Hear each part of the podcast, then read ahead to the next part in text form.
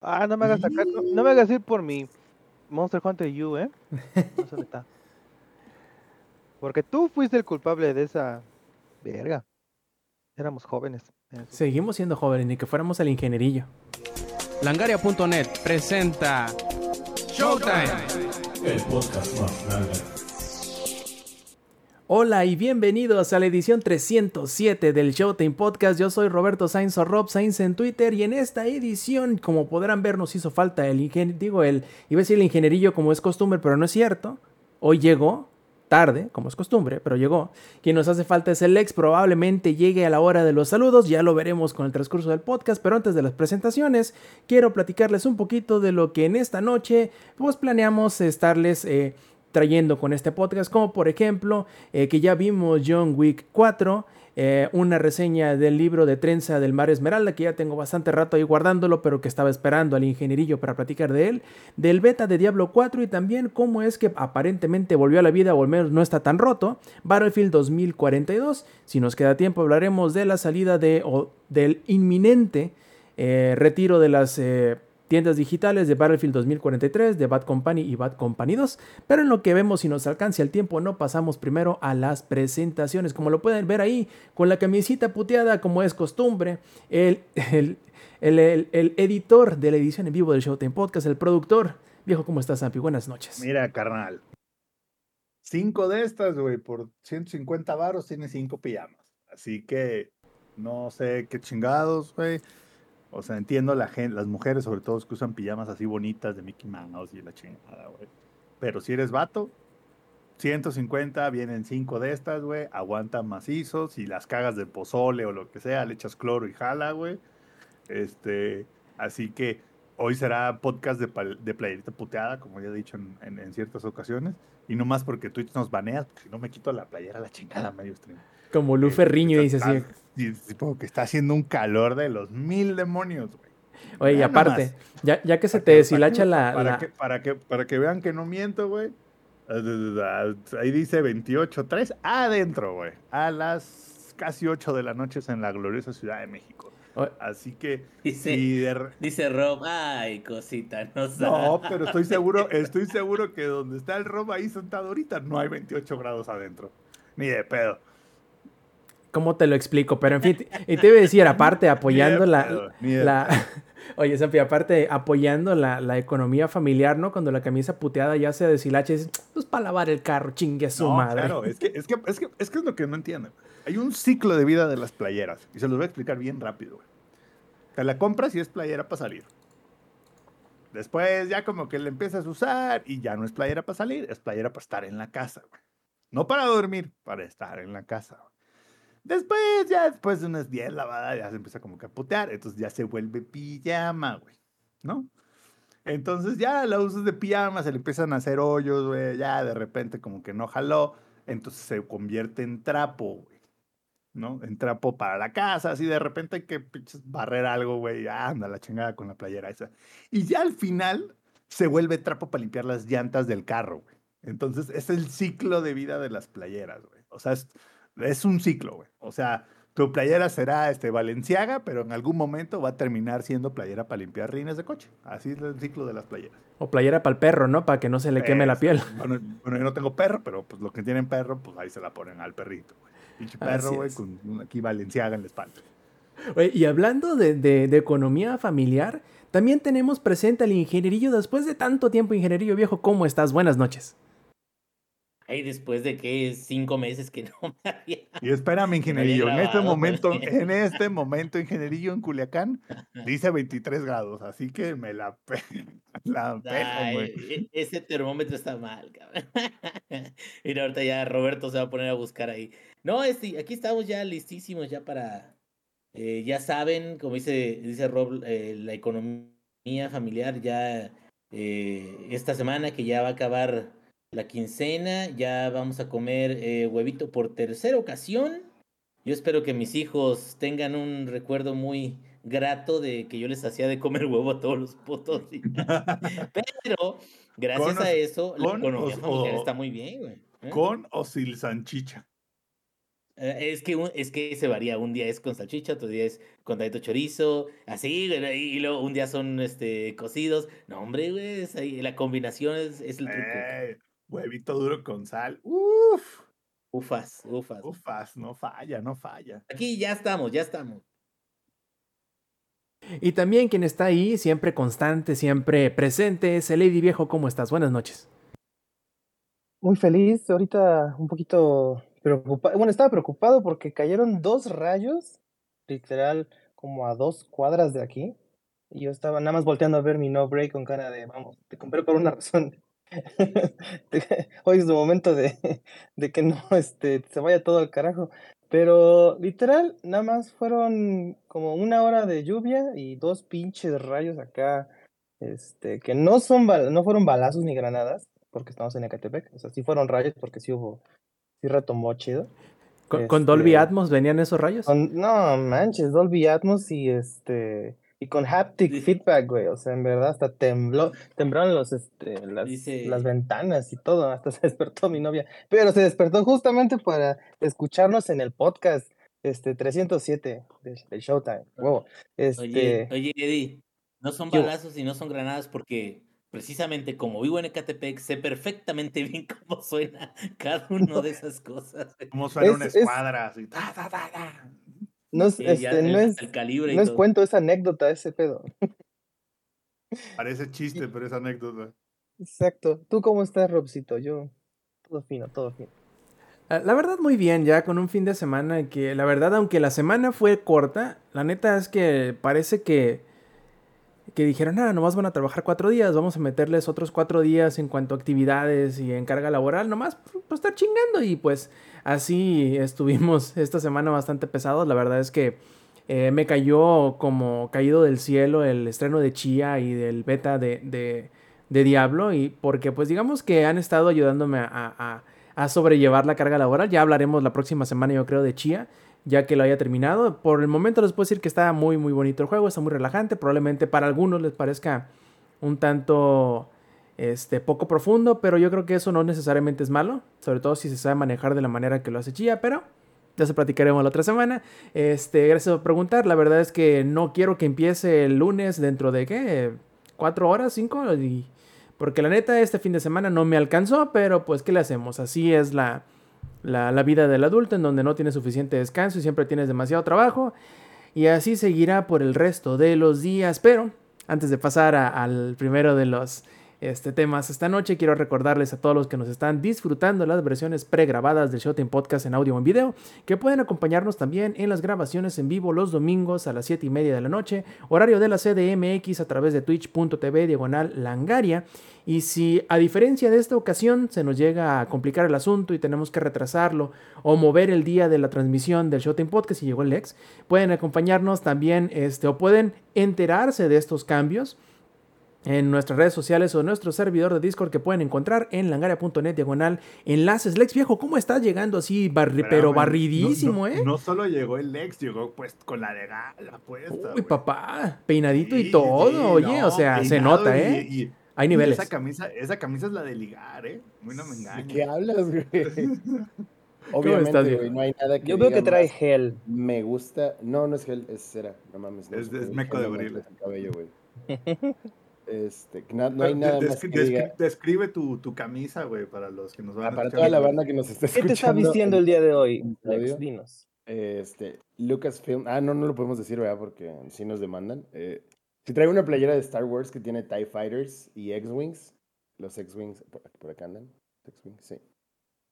Así es, una camisita de Star Wars con TIE Fighters y X-Wings. Obviamente, tú llegas a cualquier lugar y las chicas dicen, oh, a este güey le gusta Star Wars. Seguramente quiero reproducirme con esa Me persona. Se gusta la rebelión. La de Gal, efectivamente. ¿Qué onda, gente? ¿Cómo están? Bienvenidos, bienvenidas, bienvenidos.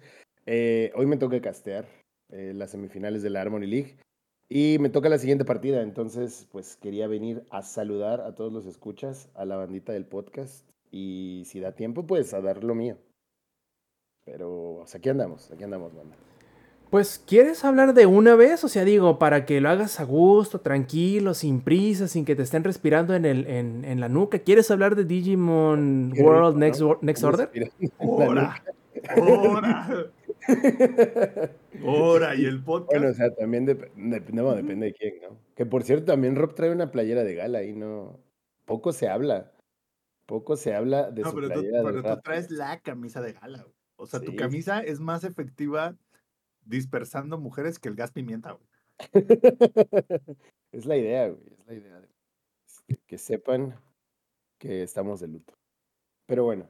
eh, ah, sí, claro. Vamos a hablar de Digimon. Que ya me había quedado con ganas la semana pasada. A ver, lo he estado jugando en el Nintendo Switch. Lo cual respecto a performance. No se espera tanto de un tipo de juego como, como lo es este de Digimon.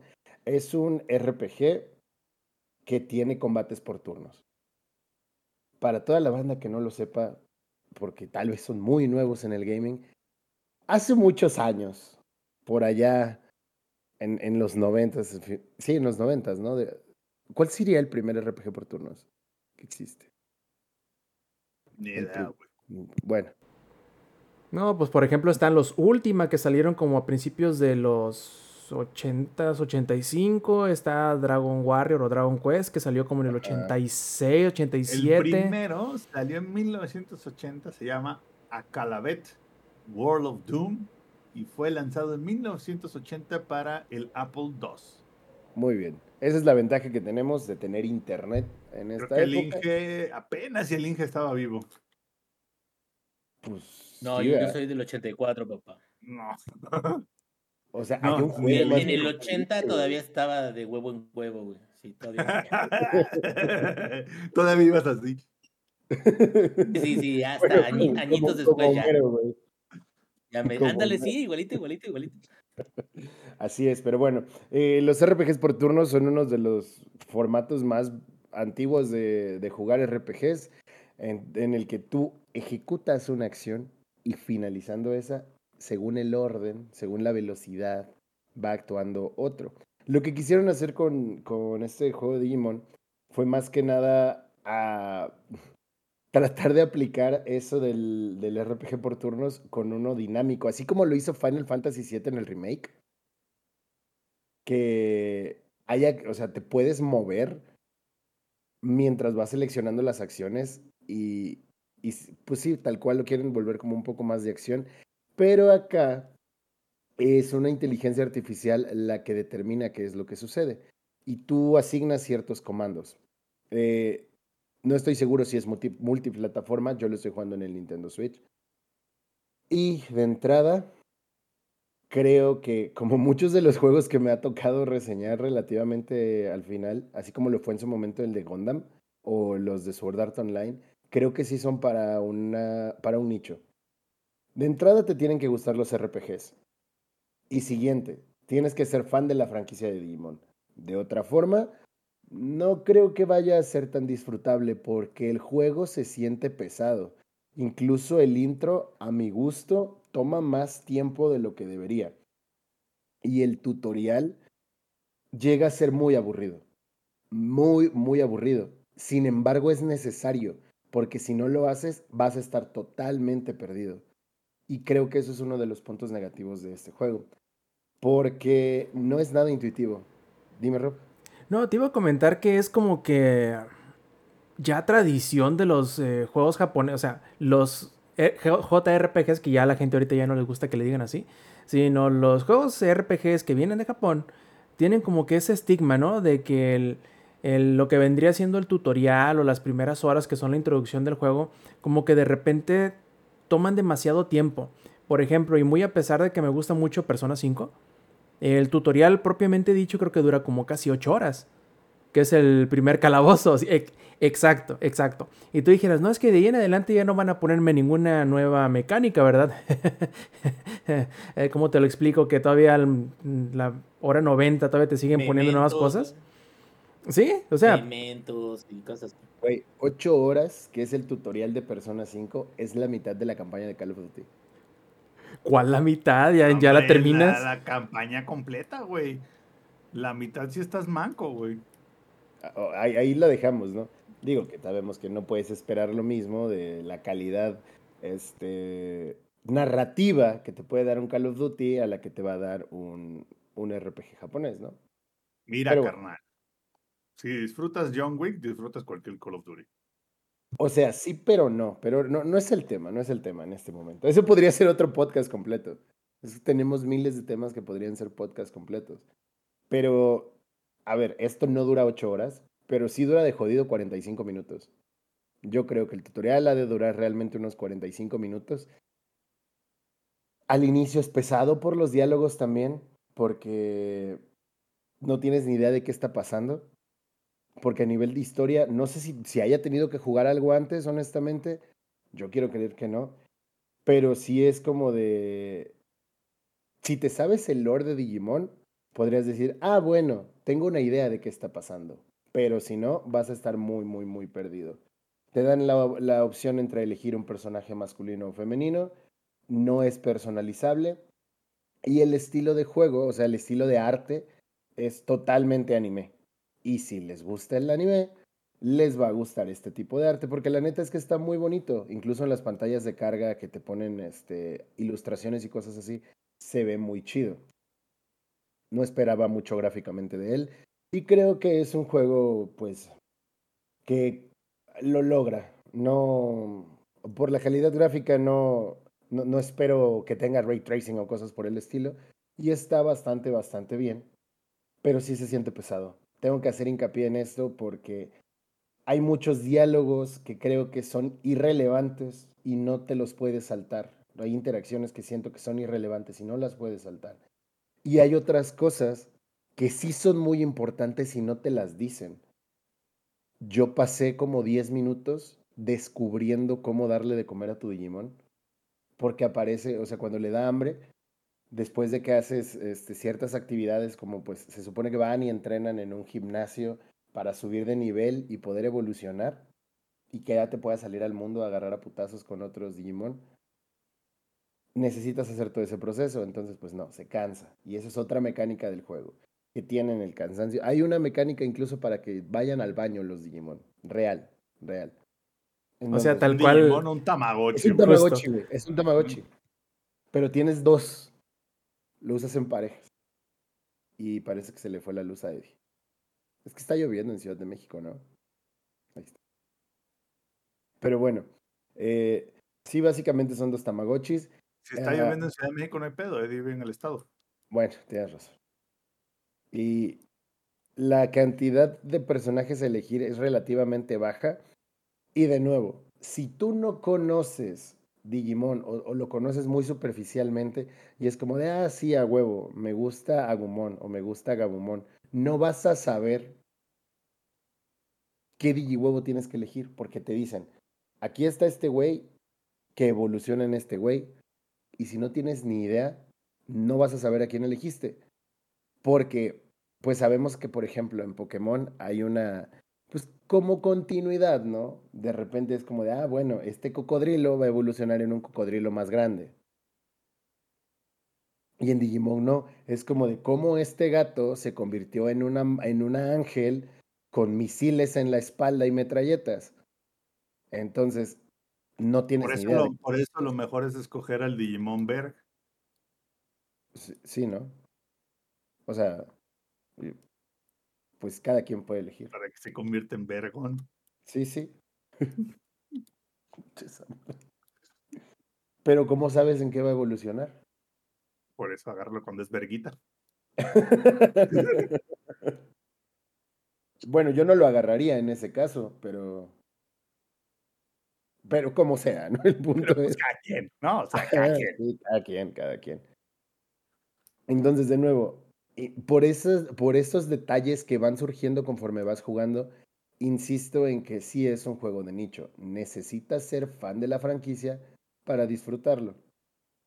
Ahora, una vez que logras ah, sobreponerte a todo este pedo de no sabes en qué va a evolucionar tu chingadera y no sé qué, según yo había elegido a Agumon porque sabía cuál era su preevolución y resultó que no era Agumon, sino Black Agumon y su línea evolutiva varía en color y es como si fuera shiny, que se ve chido, ¿no? Pero de todos modos es como de, un momento, esto no es lo que yo quería, me mintieron.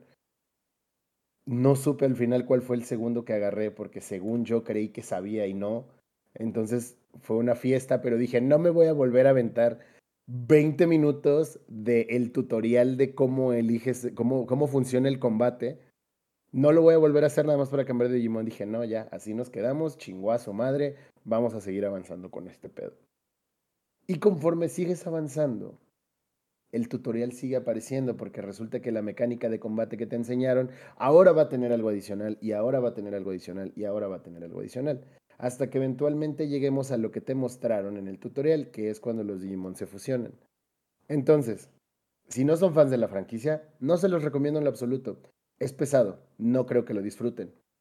Si les gustan los RPGs, puede ser, pero así como en su momento el de Gundam, va a ser mucho mejor si conoces porque va a ser como de, ah, no mames, esto es lo que pasaba en el arco del anime fulanito, porque Digimon también es de ese tipo de animes, en el que sí hay una línea principal o la línea más conocida, pero sucedieron muchas cosas en diversos universos y hay otros protagonistas y hay eh, un largo etcétera de cosas. Entonces, si lo conoces, va a ser mucho más, vas a estar como, como Leo DiCaprio, ¿no? Así como de yo conozco ese pedo, así. Eh, a nivel banda sonora, está aceptable. Mm, no sé, bueno, sí, porque soy de, de, la, de los que compran nostalgia. Sí me habría gustado que el tema cuando evolucionan hubiera sido Braveheart, que no lo es. Y yo me quedé como de, mmm, bueno, está bien. No, no es Braveheart cuando evolucionan. Entonces fue como de, mmm, bueno, pero la animación está bonita. Está, está ok. Y eh, a mí me lo pusieron por default en inglés. Yo le cambié el audio a japonés, porque soy de esos. Y está bastante bien. Como lo podemos constatar con tu playera. A ver, pero Star Wars, bueno, no lo sé. Sí hay animes de Star Wars, pero... Pero, sí, o sea, como, como consumidor asiduo de anime, que como pueden ver en este momento sí se baña, y para los que no lo puedan ver en la versión, este, ¿se imaginan que un día Spotify pueda tener olores? No sé si es una buena idea o no. No lo es. Depende, O sea, habría podcast definitivamente que no Hombre, escucharía olería, Cada que escuches a la maldita vecindad o algo así, o el Café Tacuba va a oler a sudor de metro, güey. Ay, Samper, ni te acuerdas a qué huele el metro. Bueno, pero alguna vez. una pregunta, Alex. ¿Es, ¿Es cierto, es real que si eres fan de Pokémon no puedes ser fan de Digimon y viceversa? Nah, eso es mentira, güey. Eso es mentira. Depende cuántos años tengas y qué tan menso estés. Ajá. Sí, sí, sí. O sea, e, e, eso es una gran mentira. Porque a mí, por ejemplo, me gustan los videojuegos de Pokémon. El anime de Pokémon no me gusta. Los videojuegos de Digimon están... Eh, ok, a mi gusto. Y el anime está muy chido. He consumido casi todo. O sea, lo último que salió de Digimon es lo único que no he visto. Pero en general había visto pues, pues bastante. Y sí me gusta y todo. Pero no sé si mi amor por la franquicia es tanta como para aventarme por uno de estos juegos. Me gustaban los que eran de peleas. Esos están chidos. Es que son más simples. Y aquí sí llega a ser cansado. También estoy en un punto en el que ya no estoy teniendo tanto tiempo como antes para jugar videojuegos o para jugar en general. Solo los martes que voy a jugar Warhammer. Eh, y de vez en cuando, que apenas volvimos a jugar Halo con Samper, pero eso igual lo platicaremos más adelante. Eh, entonces, híjole, a pesar de tener la ventaja de tenerlo en el Switch, no es como de, ah, bueno, me voy a llevar el Switch para, para irlo jugando en la combi. Si me chingaron el celular en la combi y me quería arrancar el chile a mordidas, no me imagino qué pasaría si me chingan el Switch. Entonces, ah, ventajas del lo tercer Lo mismo, pero más, pero más violento. Sí, güey. Y qué empute además, ¿no? Pero creo que es de las desventajas de tercer mundo, porque en Japón obviamente puedes llevar tu Switch a todos lados y no pasa nada. Acá no es tan fácil. Y creo que si tuviera... güey, que anda ahí tirado con su cheve tiene uno, güey. Claro, güey, los regalaron en Japón. Y por lo que estaba leyendo, ya los están regalando acá también, porque dicen que, que el OLED lo han visto hasta en 5500. Por ahí el Ignil lo tuiteó. Entonces, de nuevo, si eres fan de la franquicia y fan de los RPGs por turnos, podrías disfrutarlo, pero yo sí considero que es un juego pesado, que tiene muchas cosas que podrían ser mejores. De entrada el tema musical, ah, siento que es muy plano en todo momento y no he jugado tanto, he jugado como seis horas, pero no me dan ganas de seguir jugando tanto. O sea, es como de, si no lo acabo, creo que no, no pasaría nada y no me sentiría mal. Quiero mejor acabar los Dark Souls en este momento. Eh, pero está chidillo, o sea, es algo que agarraría muy esporádicamente. No me terminó de encantar. No sé si es el tema del combate, porque siento que mecánicamente carece de muchas cosas. Siento que de momentos es... A ver, en un RPG por turnos es como el tema estratégico, ¿no? Ah, bueno, en este turno voy a hacer esto para que mientras tanto mi segundo personaje cargue su poder y le ayudo y aquí tengo el healer y toda esta onda. Acá es más corto de opciones, porque tienes tres opciones. Cargas energía, usas alguno de tus dos ataques, que muchas veces no te va a alcanzar para el ataque fuerte, porque tienes que utilizar energía para... Básicamente como el maná, aquí es energía. Entonces, necesitas acumular primero la energía, no es como que tengas una barra de energía cargada al full, no, no, no. Tienes que acumularla y así vas a poder utilizar las habilidades de tus personajes. Entonces, siento que las opciones son limitadas y visualmente lo más chido es cuando se fusionan los Digimon y falta bastante todavía para eso. Entonces, mm, hay, hay cosas que, que siento que son pesadas a lo tonto y el combate no es tan entretenido como lo planeaban o, o como, pues sí, como, como lo imaginaban. Insisto, creo que lo agarraría esporádicamente, pero no, no sé. Y para jugarlo mientras trabajas, creo que se puede jugar mientras trabajas, porque no necesitas prestarle tanta atención. Y, a ver, voy a sacar el Nintendo Switch nada más para... Podrías estar en tu junta así y haciéndole al, al pad así nada más para correr y acercarte a los otros Digimon. Y una vez con eso, ya nada más el combate es darle A y B. Es todo. Entonces creo que sí es bastante jugable mientras trabajas. En mi trabajo actual ya no puedo jugar porque no podemos pasar ningún dispositivo. No puedo llevar ni el smartwatch, entonces. No, pues ni hablar, ¿no? Para mí ese, eso, esa métrica que pusimos ya va a ser más difícil de, de completar. Pero si eres fan, igual y te gusta. Si no, dudo que lo vayas a disfrutar.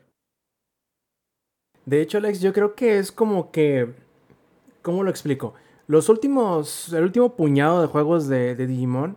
Aunque no han sido necesariamente malos, tal cual. O sea, no han sido juegos injugables o que fundamentalmente están rotos. Creo que han caído en el. En el precipicio de decir. Son solamente para las personas que específicamente les gustan los juegos de Digimon. Y creo que por un lado pues al menos eh, los desarrolladores y los publishers saben aproximadamente qué tan bien van a vender porque siempre los compran los mismos mensos. Y segundo, eso como que crea un círculo vicioso, ¿no? De, ok, a lo mejor no podemos hacer que sea el juego más eh, impresionante de la historia porque sabemos que solo va a vender X cantidad de cosas, por lo tanto no puede... Y, y se sigue ciclando en sí mismo y por lo mismo no le permite, quizá, ser lo que podría si tuvieran el valor de quizá salirse precisamente de ese, de ese hueco en O donde sea, se me- encuentran. Me estás diciendo que es lo mismo co- como los juegos de Pokémon.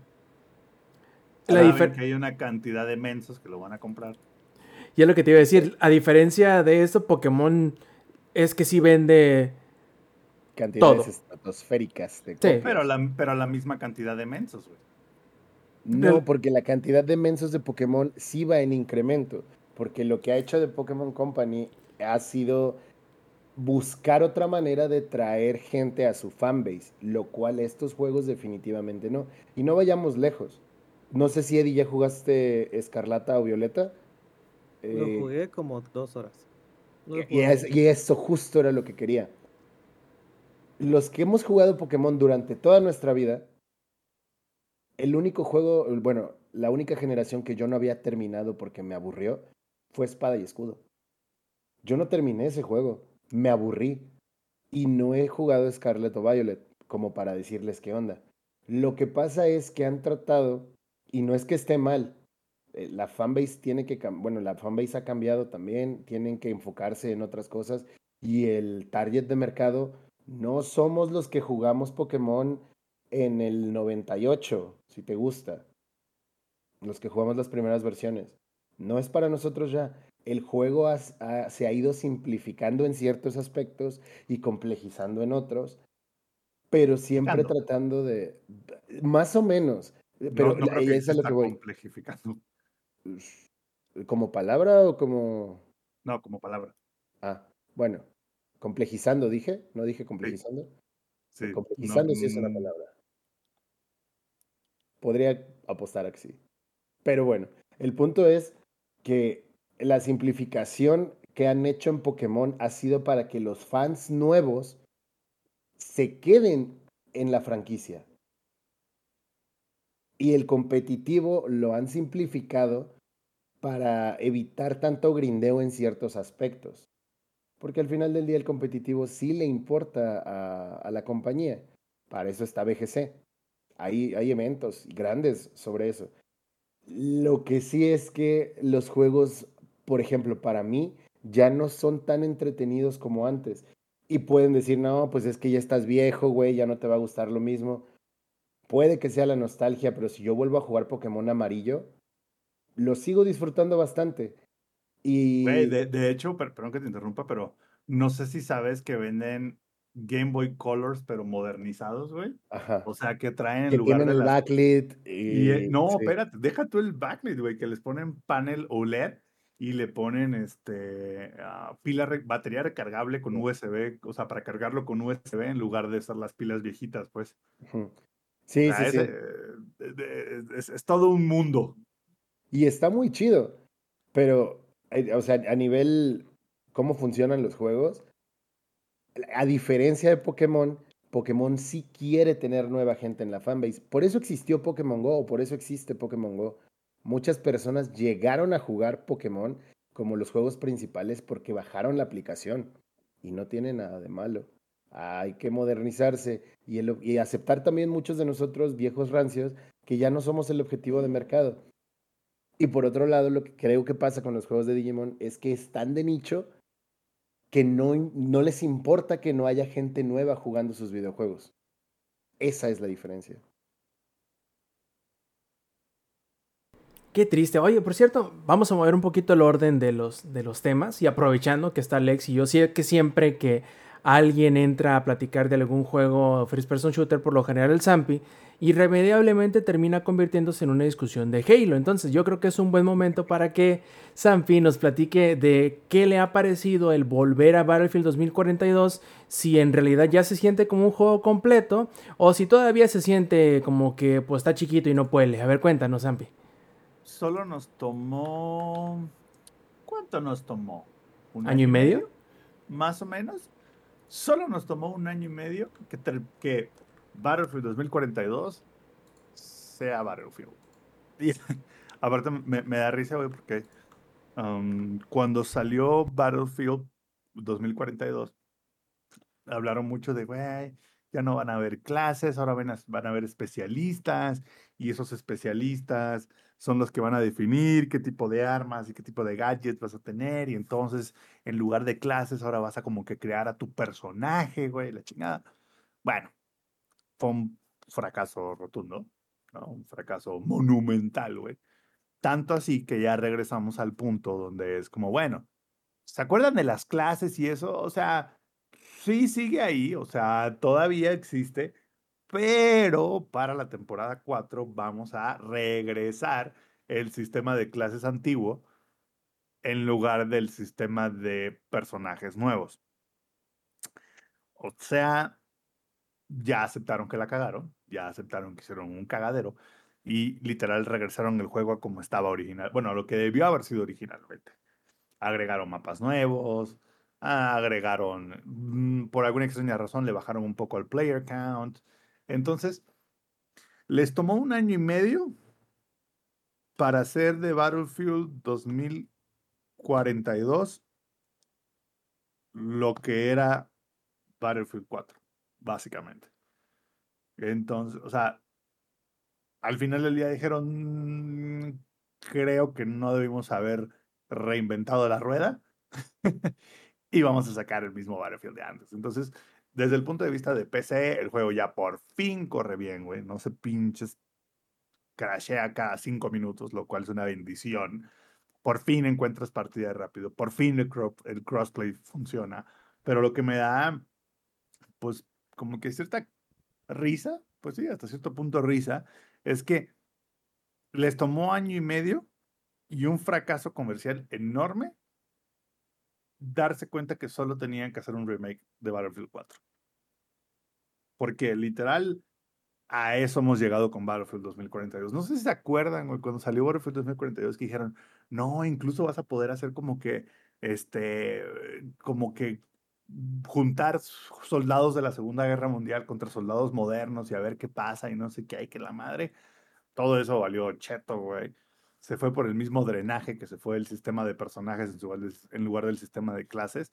Y al final, literal, volvimos al Battlefield clásico, que es Conquest, mm, puntos a capturar, ve y métele chingadazos a la gente y, y el que capture más puntos y mate más gente gana.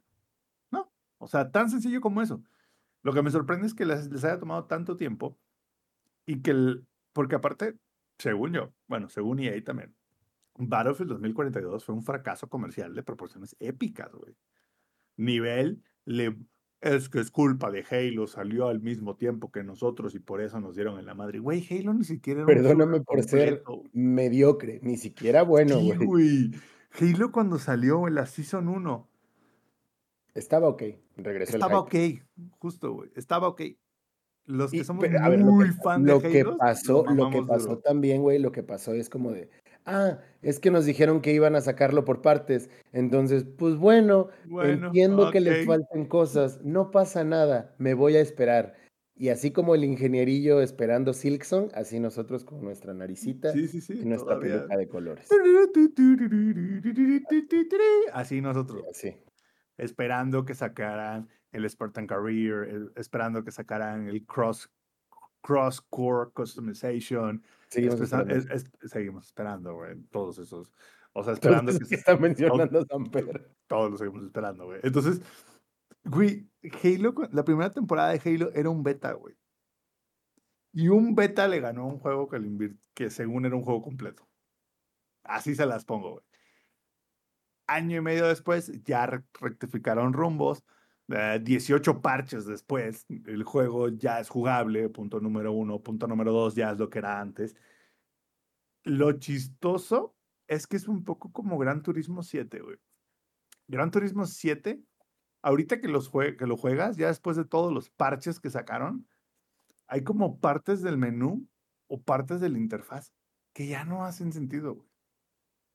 O sea, que ya perdieron su relevancia, güey, porque fue una idea loca. Por ejemplo, en Gran Turismo 7, ese tema de reparar la rigidez del coche. No, no lo he tenido que hacer ni una pinche vez, güey. Y ahí está. Ahí está. Ahí está. Pregúntame cuántas veces lo he hecho. Cero, güey. Es más, creo que no he tenido ni el logro de reparar la rigidez de un coche 10 veces. Así se la pongo, güey. ¿Dónde está reparar la rigidez del coche? Ahí está. Ahí está, ahí está. Entonces, lo mismo pasa con, ahora con Battlefield 2042.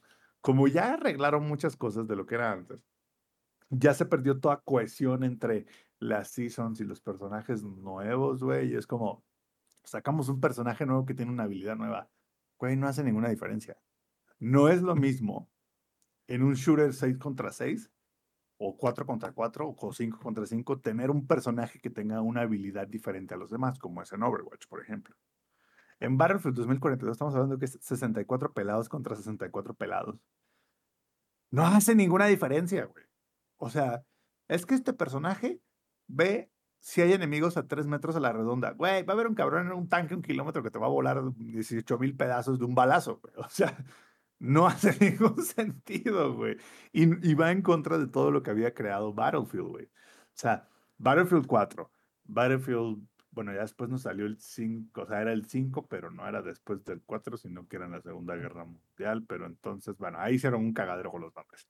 Pero el Battlefield que le siguió de la Segunda Guerra Mundial se apoyaba en el Primero hecho fue de, One, ¿no? Anda, el primero fue el de la Primera Guerra Mundial, tienes razón, fue el Battlefield 1. Porque del 4 nos saltamos al 1, del 1 saltamos al 5, del 5 nos saltamos al 2042, porque pues, todo tiene un chingo de sentido. Entonces, Que no, esos- que no. Del 5 nos el- saltamos al el- Infinite. Mm, Del Battlefield, que no había uno que era como misiones especiales o cómo era así? Me estoy confundiendo. ah, creo que es, no, creo que te refieres al Bad Company 2. Mm, creo. A ver, ahorita voy a checar, espérame. bueno, nunca te dio mucho sentido los Battlefield. Entonces, a mí de hecho me sorprende que EA a esta altura no hubiera hecho los Battlefield Game as a Service. Porque... no Hardline, güey. Está hablando del Hardline, Hardline. claro, el de los robos, güey. Está bueno, está bueno. Perdón, Rob, ibas a decir. No, que, que yo creo que se me hace bien chistoso. Y no sé si estoy en lo correcto o no, a lo mejor es simplemente una teoría conspirativa. Pero a mí se me hace que mientras más mano le mete EA a los juegos de DICE, menos venden. Y en el momento en que Eh. se desilusionan de sus, de sus decisiones y le quieren dejar las riendas y el cagadero los de DICE, es donde se arregla el juego. No sé, es mi impresión, porque sucedió con el 4, con el 1, con el 5 y otra vez con el 2042. Así que, EA, dejen, ya déjenlos cabrón, déjenlos trabajar, chingado. Mm, O sea, y fíjate que el Battlefield 4, para los que lo jugaron, era peak Battlefield, güey. Porque tenía el Evolution, güey, que, bueno, de hecho creo que alguna vez el Lex lo jugó conmigo, que era así de que, ay, estoy con, en mi casita snipeando, y de repente venía un tanque y era como, adiós a tu casa, güey. O sea, te tronaba a ti, al edificio, y, y se cagaba en tu mamá, y luego salía el tanque por el otro lado. Entonces, el Battlefield 4 era peak Battlefield, güey, y de ahí como que bajaron un poco. 2042 prometía regresar a la fórmula, no regresó, la cagaron, pasó un año y tantito y ahora regresamos a lo que era el Battlefield 4, pero con mejores gráficos y en otros mapas. Entonces, Bandera, yo me tengo que despedir porque tengo que ir a narrar. Espero alcanzarlos, aunque sea para el final. dale Entonces, pues, nárrame esta. Entonces, ay, nos vemos eh, rato. al, al al final, güey, fue así como de, como dices tú, Rob, tenía razón Dice, así es como se hace un shooter al parecer. Entonces, regresamos a ese punto. Yo siento lástima, güey, por la gente que pagó 70 dólares. Bueno, tengo gente que, conozco gente que incluso pagó ciento y feria, güey, por la versión Ultimate Deluxe Supreme, ¿sí? Y no sé si se acuerdan cuando hablamos de esto, cuando yo jugué la beta de Battlefield hace un chingo de tiempo, hace como año y cachito, les, que alguien me preguntó, creo que fuiste tú, Rob, me preguntó, ¿lo vas a comprar? Y dije, al chile no, porque viene Halo y esta madre se ve que está medio incompleta. Ahí está, chavos, para que me escuchen. Ya lo tenemos en Game Pass, ya lo tenemos, ya lo están regalando en PlayStation Plus Deluxe o mensual Supreme este, con papas a la francesa. Entonces, literal es como, güey, es un juego que pasó de ser el juego de los shooters más esperados del año, de los shooters más caros del año, a un juego que es parte de una suscripción y que literal solo está vivo porque es parte de la suscripción. Porque eso sí, hay un chingo de gente que todavía lo juega. Un chingo de gente, pero porque lo arreglaron. Y sí, pe- pero fíjate que estaba viendo ahorita más o menos los números de ventas. No están tan mal, o sea, no son los de Call of Duty, no están tan mal, pero no sé cuánto esperaba EA que vendieran. Yo creo que más que nada la desilusión de Electronic Arts es la poca estadía que tiene con la gente. Como que la gente lo compra, termina la historia si es que la juega, juega multiplayer un rato, se da cuenta que tomaron todas las decisiones equivocadas y se van. Es que aparte ni, ni siquiera tiene, no tiene historia, Rob. Es que ese es otro problema, no tiene Ah, no, no me refiero a este en específico, sino en lo general, porque le pasó lo mismo al, al 5. El 5 vendió el primer día, el primer fin de semana que salió a la venta, vendió como 5 millones de copias y el primer mes vendió casi 20, como 17 millones por ahí. Y, Y para de el... todo el mundo se dio cuenta que era una basura. Sí, y en el 2042 vendió casi 4.7 millones el primer fin de semana y cerca de 15 el primer mes, que te digo, no es tan mal, no son malas ventas. Pero no sé cuál fuera el target de ventas de, de Electronic Arts y segundo, obviamente, que Sí. tantas de esas personas se quedaron jugando. No, Electronic Arts seguro quería así de que, güey, que, el- que, que vender 40 millones de copias, güey, y, que les, y concurrent players 18 millones. Y pues ni una ni la otra, ¿no? Entonces, yo creo que Battlefield 2042 pasará a los anales de la historia como, por favor, dejen a un, dejen a un estudio desarrollar su juego y tú como publisher dedícate a publicar el juego. No le metas la cuchara, güey. Porque sí, sí lo cagaron bien feo, güey. Bien feo, güey. Pudo haber sido, este, digamos que un, un- buen rival de Halo, pudo haber sido un buen rival de Modern Warfare. No pudo con Halo. Puta, con Modern Warfare no, o sea, ahí viene el tren. O sea, el tren se los llevó. O sea, los arrastró por todo el pueblo el tren. Entonces, ahorita les digo, o sea, hay gente jugándolo como que se arregló, se arreglaron los glitches, los bugs, los crashes y demás. Entonces, hay gente que lo juega, hay gente que lo juega y de hecho, si, si- si lo tratan de jugar ahorita van a encontrar partida en menos de un minuto, eso está padre. Pero es año y medio después, después de que salió un servicio como Game Pass y que aparte lo, lo están regalando en el PlayStation Plus mensual. O sea, pobre de la gente, porque tengo amigos, güey, que gastaron ciento y feria, güey, en la versión Supreme o no sé qué madre, güey. Que yo les dije, no lo hagan, no lo hagan. No, sí, güey, la, la beta, la beta no fue nada, güey. La beta solo estaba rota y ya, pero ahorita lo arreglan. Arreglaron una chingada. Esto tomó un año y feria arreglarlo. Acá está, la versión Ultimate, Ultimate Edition, 2.400 pesos cuesta. Ni de pedo. Ni de pedo. Mejor unos Legos, ¿no? Pues, yo sé que, ah, bueno, sé que ahí en la cámara no sale, pero me divertí más con, eh, bueno, no sale, pero con ese Lego de ahí me divertí mucho más que con lo que, que con lo que me pude haber divertido con el Battlefield 2042 en release. Y ahora vamos a ver qué se les ocurre sacar ahora de Battlefield y si es que por fin les permiten hacer a los de DICE, pues lo que obviamente saben hacer estos cabrones. O sea, yo creo Oye, que... que saquen un Battlefield 4.5. O Bad Company 3. Uf, El 4.5 Mm. estaría chingoncísimo. La secuela del 4. Ese yo le, literal, sí le metí más de 500 horas. cualquiera de esos dos, güey. Cualquiera de esos dos sería una chulada. Y los OG jugaron Battlefield 3 y Battlefield 3 era la mera onda, güey. Pero Battlefield 3 no tenía estas tonterías de clases y, eh, y estabilidades especiales. Nada, Battlefield 3 era plomazo limpio. Sí, pues es justamente mi punto. Cuando, cuando DICE todavía tenía un tanto más de libertad para hacer los juegos como ellos más o menos los planeaban hacer, se nota que saben lo suyo, se nota que saben de Battlefield, no por algo, pues ellos hicieron ese, prácticamente ese género de las batallas a gran escala. Y yo creo que lo fuerte de Battlefield cuando en realidad pretendía hacerle cara a Call of Duty era no parecerse a Call of Duty, era hacer lo, propio, era eh, proponerte... Tenían, te- tenían un comercial muy bueno, güey, que era en Call of Duty necesitas matar a cinco seguidos o algo así para un ataque aéreo. En Battlefield tú eres el ataque aéreo. Y salió un güey manejando el avión y tirando bombas. Sí, claro, o sea, yo creo que a medida que vuelvan más a, a plantear y permitirle a la gente crear sus propios momentos Battlefield, porque eso era de lo clave con a partir del pues del inicio, creo desde el primer juego de Battlefield era te ponía todas las herramientas y todas las situaciones para que pudieras hacer un montón de locuras y aunque perdieras la partida, ese solo momento que hiciste algo increíble te hacía este, disfrutarlo, pero a lo pendejo.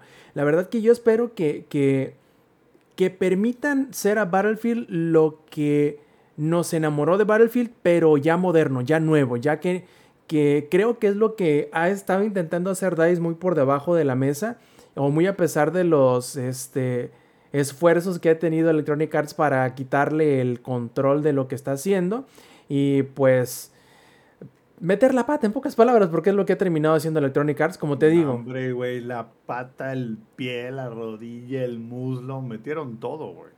Así es, y pues ojalá, ojalá se pueda recuperar para el siguiente juego que, pues no, como que ahorita todavía no, no han dicho para cuándo, ¿no? De este año no creo que sea, probablemente vaya a ser hasta el próximo. No, yo tampoco creo que sea este año, sobre todo por los rumores de que al parecer siempre sí habrá otro Call of Duty este año, cuando se supone que no iba a haber otro. Entonces, no, no creo. Y pues ya veremos, ya veremos qué tal. Y desde ahorita lo que quiero hacer es pedirle a Eddie que prenda su micrófono y que empiece a este, checar la, la cámara de las, este, de las balas de su pistola escuadra y nos hable de John Wick 4, que ya tuvo la oportunidad de ir a verlo hace unos días. Yo también ya la vi el día de ayer. Y pues, Diosito Santo, esto no fue una llovizna, no fue una lluvia, no fue una tormenta, fue un maldito huracán de chingazos y balazos que está... Eddie, no sé, a ver, date. Fue um, un categoría 6, un, un, un- un huracán jamás antes visto, una nueva escala. Este, curiosamente, eh, mi novia no había visto ninguna de las películas de John Wick. Entonces dije, eso no puede suceder. Eso, no, no, no, e- no dentro de este, no bajo este techo. Este, entonces las dos últimas semanas, este, le puse a ver las de John Wick, la 2 y la 3. Este, más que nada, este, pues era para que un poquito más de contexto, right? Um, porque historia sí tiene. Este, creo que lo del perrito pasó a segundo término desde hace bastante. Digo, todavía está por ahí implícito el mensaje de todo fue por, todo fue por amor. Oye, Um, Eddie, y, y ni tan implícito, el perro sale en 3, 4 escenas en la, en la cuarta película, ¿eh? Bueno, hablo de que la razón por la cual todo este todo este desmadre fue because a fucking dog. Ajá, más que nada por eso. Porque, de hecho, eso sí, un poquito paréntesis, eso sí, no me agradó tanto que el perrito, pues. ah, pu- ¿Esto va con spoiler? ¿O sin spoiler? De O- preferencia no. Preferencia no. Mm, bueno, me gusta, me hubiera gustado que el perrito hubiera tenido más protagonismo. Eso sí, me hubiera, me hubiera gustado. Am, pero bueno. Eh, híjole, para mí John Wick eh, fue, para mí era de las más esperadas. De hecho, me tomó casi casi así de, ¿ya se va a estrenar? ¿Ya? Después de tantos años, porque esta película le afectó la maldita pandemia. Esta, esta fue de las películas que le dio en su madre este un pinche caldo de, de este, ¿cómo se llama? De murciélago. O sea, es, esta pinche película. Porque, dato curioso, se suponía que esta película, John Wick 4, se iba a estrenar al mismo tiempo que cuál, Rob? ¿Te acuerdas? Yo me acuerdo, lo que recuerdo de la 4 es que se grabó al mismo tiempo que la 3, o sea, se grabaron una después de la otra con la con el plan de que salieran lo menos espaciadas posibles, que no estuvieran tan separadas como creo que la 2 y la 3 que fue la que más se más Sí. se tardó. Este, pero pues de todas maneras tardaron casi cuatro años en entregarla. ¿Eh? Este, y se iba a estrenar, ahí, para los que sepan, se iba a estrenar al mismo tiempo que Matrix 4. Este. Y, hubo muchas teorías de que no, es que a huevo John Wick este, es, es parte de, de, de Matrix, porque ahí está Morpheus, que bueno, es el rey de, de los. Este, ¿cómo, cómo- cuál era su nombre verdadero? ¿El rey de qué? El de, el ¿De los gorriones? Sí. Los gorriones, de las ratas. Yo, le- yo le veo más cara de rey de las ratas o algo así. Bueno, este, porque todo confabulaba y hasta que pues la pandemia atacó y pues las hermanas Wachowski este, sí lo lanzaron el año pasado, dije, bueno, pues no, no, se, no se logró esa teoría conspiratoria que, que todo el mundo quería. Ah, pero bueno, pues llegamos a la película, obviamente en 4, en 4DX, o sea, con movimientos y putazos, este, pero no en 3D. Y mi novia no me creía porque yo le decía, aguas, aguas. Yo- a mí dame las cosas, yo, yo agarro el ice, yo agarro las cosas porque yo, yo, yo sí, yo sí agarro esta fuerte.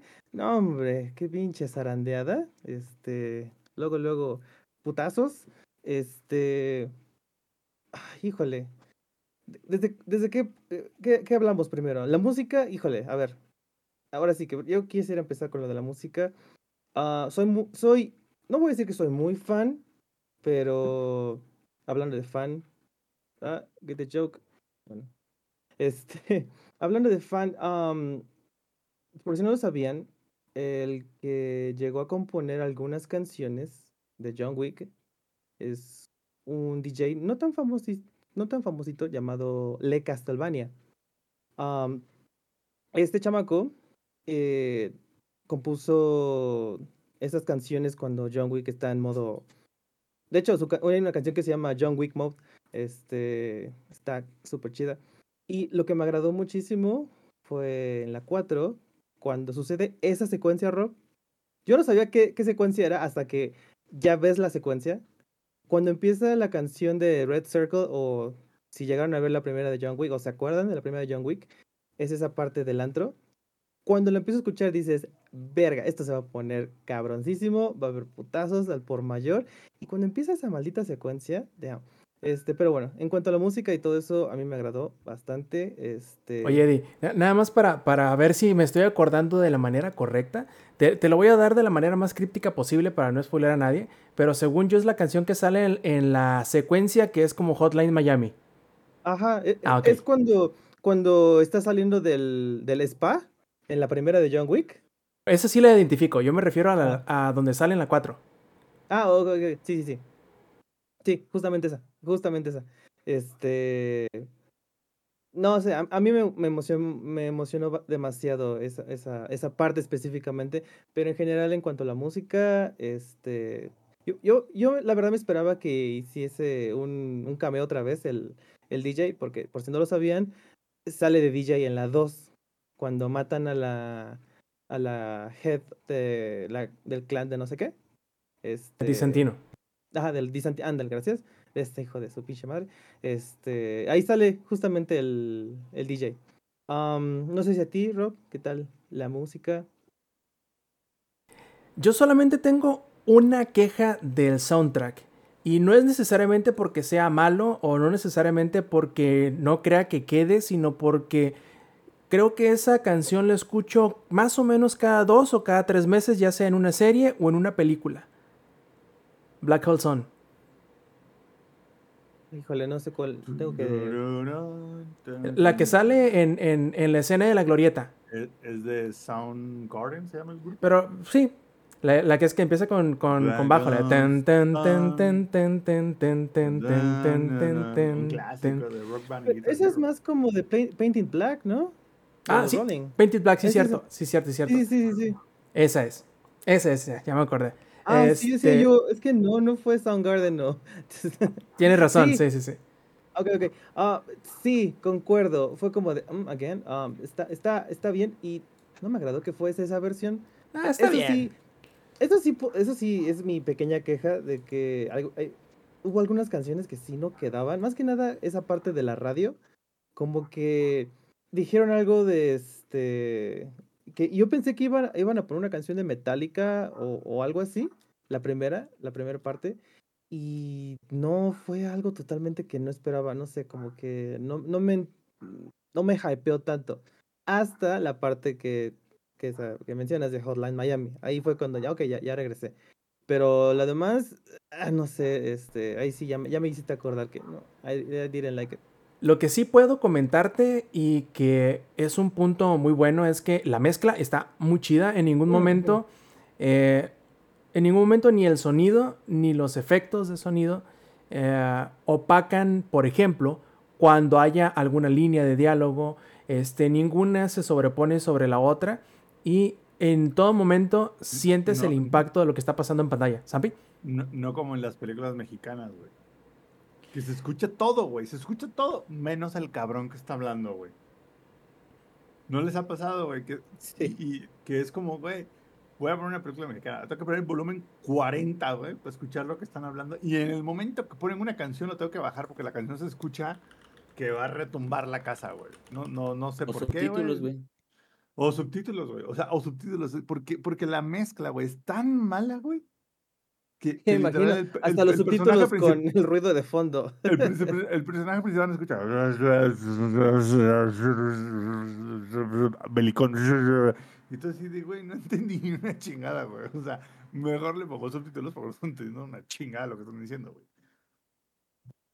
Y además, ya para terminar lo de la música, yo creo que en todo momento, muy, muy atinada, no te saca del- de la acción, al contrario, casi parece que, y yo creo que obviamente es este, muestra del talento que hay del lado de los coreografistas y del lado de los, eh, los dobles de acción y todo eso, porque neta parece que es un baile. O sea, la, ¿Eh? la acción que sucede en pantalla parece que va acompañando a la música o al revés, dependiendo cómo lo quieran ver ustedes. Y está increíble esa parte, la verdad. Eh, no tengo ninguna queja, salvo lo de Painted Black que decide de repente que no lo acabo de escuchar hace dos semanas en una serie y luego tres semanas antes en, en otra película. Pero bueno, eso ya es una cosa completamente mía, ¿no? Puede ser que a ustedes les encante y, y cada que la escuchen este, se emocionen. A mí no necesariamente, pero no le quita punto, simplemente es una observación. Exacto. Y, y eso me agradó que este. que fue totalmente fiel desde la primera, en el que la música le ponía el ritmo a lo que estaba sucediendo en la película. O sea, sí, sí recuerdo muchísimo la parte cuando está en el antro, literal, este, al son de los disparos es este el ritmo de, de, de la música. Entonces, eh, Al la revés, verdad, ¿no? Al ritmo de la música, los disparos. quién sabe, es lo que dice Rob, que quién sabe, o sea, tal vez una, tal vez la otra. La verdad, este, Y, uno y no el sabe. John Wick, puro cabeceo. Puro cabeceo. Medio metro, así, literal. Este, ahora, eh, ahorita que mencionó Rob, este, lo de los stuntmen, o sea, los, am, las escenas de acción. Verga, yo, yo sí me quedé hasta el final viendo los, los, eh, las escenas post, bueno, los créditos, porque sí hay escena post créditos. Este, y sí, deberían de verlo porque está, está chida, está chida. Fue, fue el último cabo suelto. Am, ¿Llega eh, Morpheus, güey, o qué pedo? Vela, ¿La gente Smith? Oh, güey, no, véala. yo no lo he visto, no, no. no imagínate, spoilers. imagínate ese, ese plot twist, Rob, que al final hubiera salido el, el agente Smith y dices, ah, what? No. Apar- Aparte, Rob, yo, yo ahí tengo las tres primeras de John Wick en 4K Ultra HD, así que el día que vaya a ver John Wick 4 me voy a aventar las tres primeras así, pa, pa, pa, pa, pa, pa, pa, y ya, vámonos por la cuarta, ahora sí. No, y, y siguiendo con el tema de la acción, em, si de la misma manera que Mad Max es una persecución de, de hora y 40 minutos, de que empieza y no se termina, eh, John Wick 4 con muy contadas este, situaciones, prácticamente empieza calmado y ya no se detiene el hijo de la chingada. O sea, son madrazos, son patadas, son caídas, son, son quebradas, son balazos. eh, te- No se detiene, no se detiene, no se detiene. De hecho, Modo mecha activado, güey. Sí, a- hay personas, que no lo dudo yo, eh, que son esas personas que dicen o que se sienten abrumadas con mucha acción. Esta va a ser la película que va a hacer que se salgan a los 40 minutos. Porque dices, güey, o sea, ya déjame respirar, cabrón, no mames, en qué momento me echo una, una palomita a la boca o cuando le doy el trago al, al- al refresco. Porque la verdad, yo personalmente, a mí no me molesta el hecho de que las secuencias de acción duren 5, 10, 15, 20 minutos, a veces hasta media hora. Pero puedo entender que a más de alguna persona pueda pensar que estén demasiado largas algunas secuencias. Porque yo creo, Eddie, que la serie de John Wick como que se metió en una bronca ellos solitos, pero lo han sabido aprovechar muy bien. El cual Hombre, es... No, no han visto nunca una buena película de samuráis entonces. No, espera, para allá voy. Porque te digo, el, el- la bronca en la cual se metieron es que como muchos personajes o muchas situaciones tienen la oportunidad de comprar los trajes antibalas, que son trajes antibalas completitos, entonces es muy rara la ocasión en donde a alguien lo van a matar de un solo balazo. Te le tienes que acercar, tienes que desarmarlo, tienes que tumbarlo, tienes que hacerle ciertas cosas para poder eliminarlo a final de cuentas. Entonces esto ocasiona que los encuentros se alarguen, porque no, no vas a poder darles un balazo en la panza y que se mueran, pues obviamente.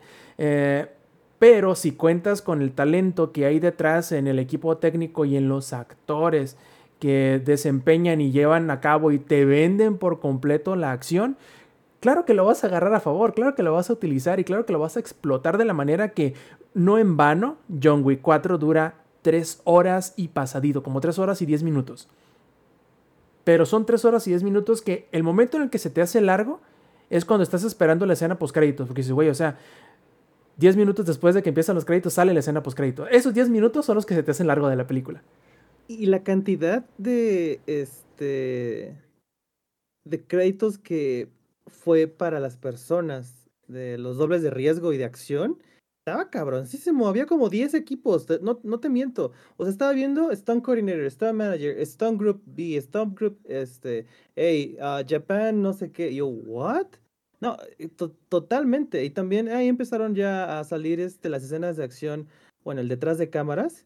Y hay una escena que siento muy feo que no, no haya que nada más tuvo con una fracción de segundo, pero es un güey cai- aventándose de unas escaleras eléctricas.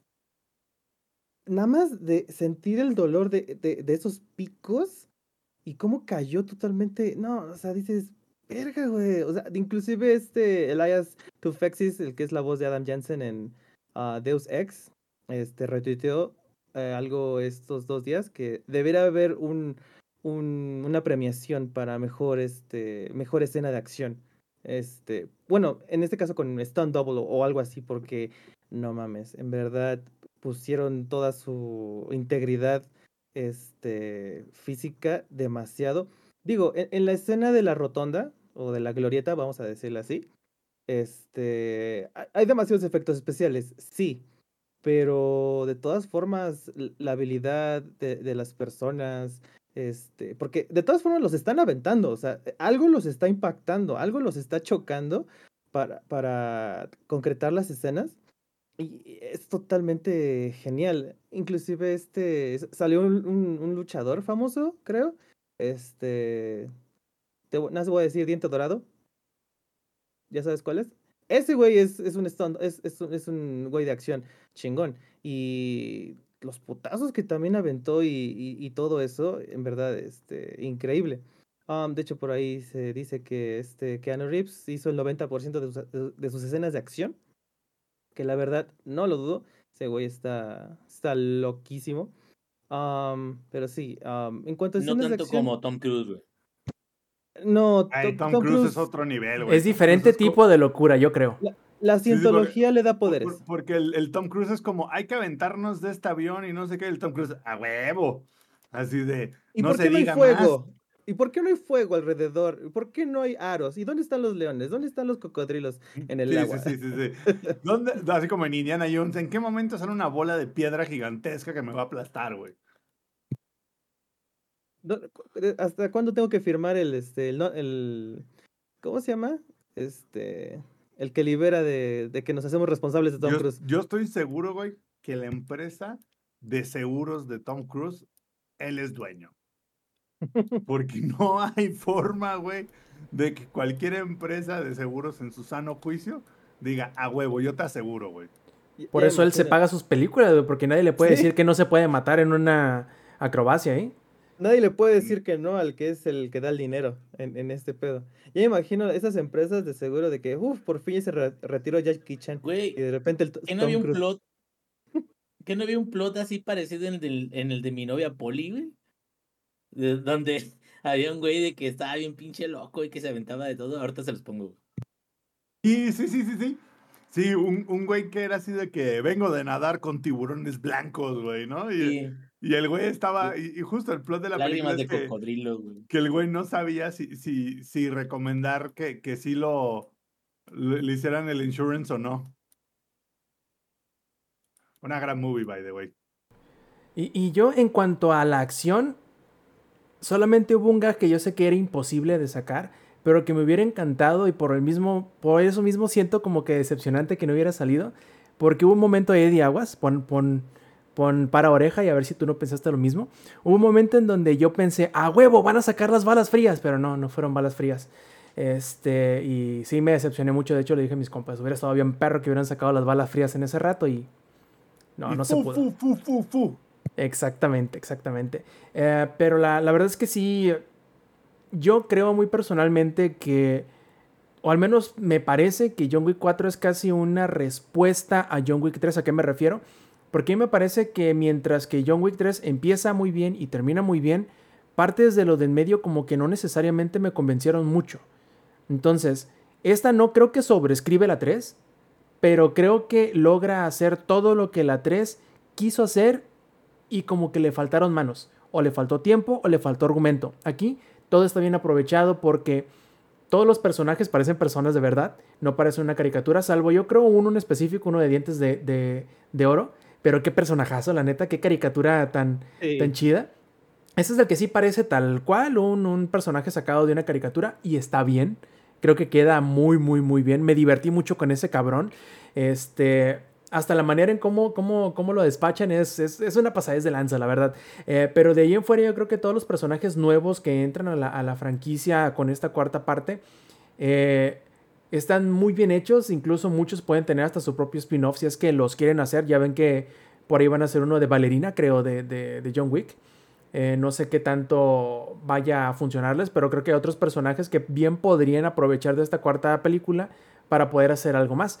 Eh, ¿Y cómo no vas a tener una película de acción cabrona cuando tienes la forma de cómo poderle sacar todo el jugo a Donnie Yen? O sea, claro que sí. Claro que va a ser, claro que lo vas a poner como el antagonista principal. Kane, ¿verdad? Hablas de Kane. Sí, sí, sí. Claro, Ah, claro que le vas a poner una. eh, Lo vas a poner a hacer este, caratazos como solamente él sabe. Claro que lo vas a poner a reventar a gentes con 50 golpes por segundo como solamente él sabía hacerlo.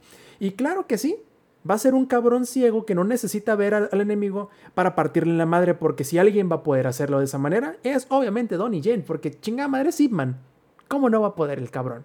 Entonces, la verdad que yo en otras películas que he visto donde sale Donnie Yen. otra serie de películas que les recomiendo mucho, güey. Si no han visto Ip Man, véanlas, güey. Son como las películas que no llegó a ser Bruce Lee, básicamente. Casi, casi, Ah, precisamente. Pues se, supone que es el maestro de Bruce Lee. Véanlas, güey. Están. ah, son top tier chingadazos, así. Sí, claro. Claro, claro. De hecho, yo me desilusioné un poquito. Es, es el John Wick de los vergazos, vaya. Ándale.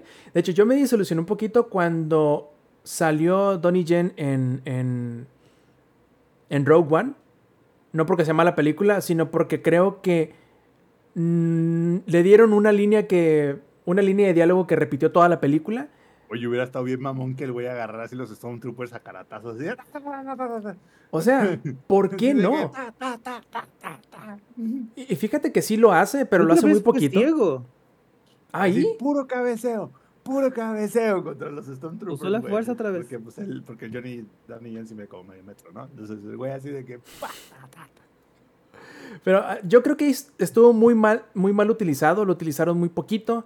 Eh, a mí me hubiese gustado que diera más golpes, que le hubieran dado más líneas. En esta película, en John, Wick, en John Wick 4, le dieron yo creo que la cantidad precisa de líneas, le pusieron en un papel en donde no necesariamente le exigieran lo que no sabe o puede hacer, sino que le dieron el papel a su medida, le dieron las líneas a su medida y le dieron la personalidad que él puede ser. Y de hecho, creo que incluyendo Ip Man, creo que esta es la película mejor actuada de Donnie Yen. Yo creo, No, muy y- personalmente. Y en cuanto a su personaje de Kane, ah, comparándolo con, por ejemplo, de John Wick 2, porque no te acuerdas que el defensor de la esta de la que matan, ah, el negro, ah, no, que literal, no sabes ni cómo se llaman, y también la que era muda, este, ¿te acuerdas de esos dos? Bueno, obviamente nada te acuerdas cómo eran, pero no te acuerdas del nombre ni ni puedes decir qué personalidad tienen ni nada. En es, en cambio este güey sí le agregaron lo suficiente, o sea, sus diálogos sí te, te daba más trasfondo de lo que sucedió con él, de por qué está ciego, este, de por qué hace lo que hace, este, de que no, mm, o sea, sí le duele todo lo que está haciendo. Este, no, no, no, es este, no, no mata por matar, o sea, mm, hace dos que tres cosillas por ahí, obviamente, no, no, no voy a spoilear, este, pero am, me gustó que en ese poco momento sí lo hicieron brillar bastante, sí, este, a mí me interesó, me interesó muchísimo, muchísimo el personaje, este, y luego, luego, hasta sí, sí imponía el güey, porque se empezaba a acercar y ves como su pinche bastón y así dices, verga, no mames, ah, ok, ya, ya valió madre esto, ¿no? O, o literal nada más este, escuchaba su, su voz y dices, me lleva la chingada, esto, esto va a terminar mal. En cambio, los otros villanos que, o subvillanos, que, le- diga- le- digámosles, subvoces que tuvo desde la 1 hasta la 3, eh, no, no estuvo, no estuvo tan, tan, tan chido. ¿Qué pasó? No, te Ah, iba a que- decir que, o sea, continúa, porque quiero hablar algo de los personajes secundarios, pero ya que Ah, termines tu punto. De hecho, ahí voy con el otro del No One. De, El Nobody. Del, ajá, del Nobody. Este. Estuvo bien. I like him. O sea, sí tuvo igual construcción de su personaje. Me recordó muchísimo a, al que hace este William Dafoe en la primera. Este. Porque si algo tiene John Wick es que vale madres contra un sniper. No sé por qué, pero siempre el güey vale madres contra un sniper. Pero ah, en la primera lo que me encantó es que pues siempre son amigos, o sea, los amigos son amigos. Y pues ahí, siempre ganaba la- el poder de la amistad. Pero con este güey no. Y, y ahorita que termine el podcast, Rob, te voy a hacer una pregunta de este güey específicamente, porque no supe cómo fue, no supe cómo lo hizo. Este. Pero después te la haré porque pues, esto es muy spoiler. Am, híjole, el perrito. Híjole. Este. Híjole, nada más diré eso, nada más diré eso.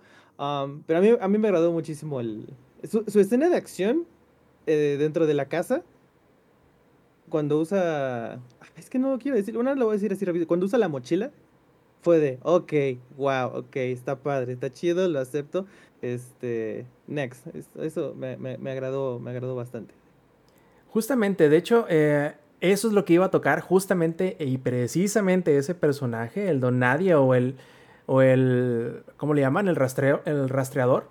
Eh, porque al principio como que literal es un personaje del fondo, así completamente, que forma parte del, del- de la escenografía. Y poco a poquito se va, va dando pasos hacia el, hacia el frente hasta quedar en un lugar en donde yo creo que se lo gana al final de la película. Porque em, creo que ya que llegas como al. Ya que se encuentra con, con, el, con Bill Skarsgård, ya sabes, prácticamente lo conoces de. Conoces cómo es que prácticamente puedes adivinar las cosas que va a decir y hacer, porque te lo definen muy bien como persona. Después de los primeros que serán 20 minutos que lo conoces, pero al yo terminé completamente de su lado, o sea, me, me ganó, porque al principio cuando lo ves dices, "Es- sea, este vato que nomás es para decirte que e- es uno de esos eh, personajes secundarios que va a aparecer cinco minutos y jamás lo vas a volver a ver, pero cada vez lo vas viendo más y más y más y más, y yo creo que al final, este, termina ganándose su lugar y me gustaría que fuese de esos personajes que lleguen a, a- a aparecer en algún spin-off, aunque sea como, como cameo, tal cual, No porque... manches, Me, me gustaría, me encantaría. La verdad, sí, sí, sí, sí tienes.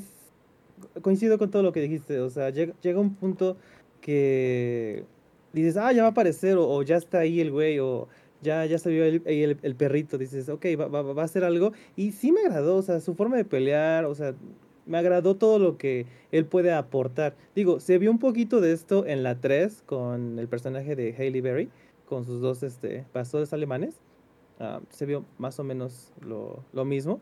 Ah, pero no sé, aquí sí sentí un poquito más de am, amor por, por el perrito, este, ese, ese pequeño ahí vínculo. Ah, pero sí, la verdad me gustaría. Creo que, creo que sí metieron bastantes personajes como para sí desear un spin-off, que de hecho se va a llamar, ¿cómo se llama el hotel? Se llama Continental. El Continental, ajá. Sí, las, eh, se supone que la precuela o la serie precuela este, va a ser justamente de eso, de- del Continental.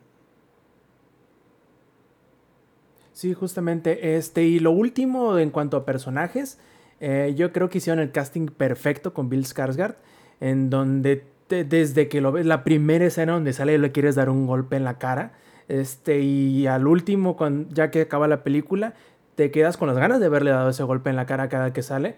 Este, no manches, qué, qué, qué buen personaje. Yo, yo creo que hicieron muy bien el trabajo para encontrar no solamente el...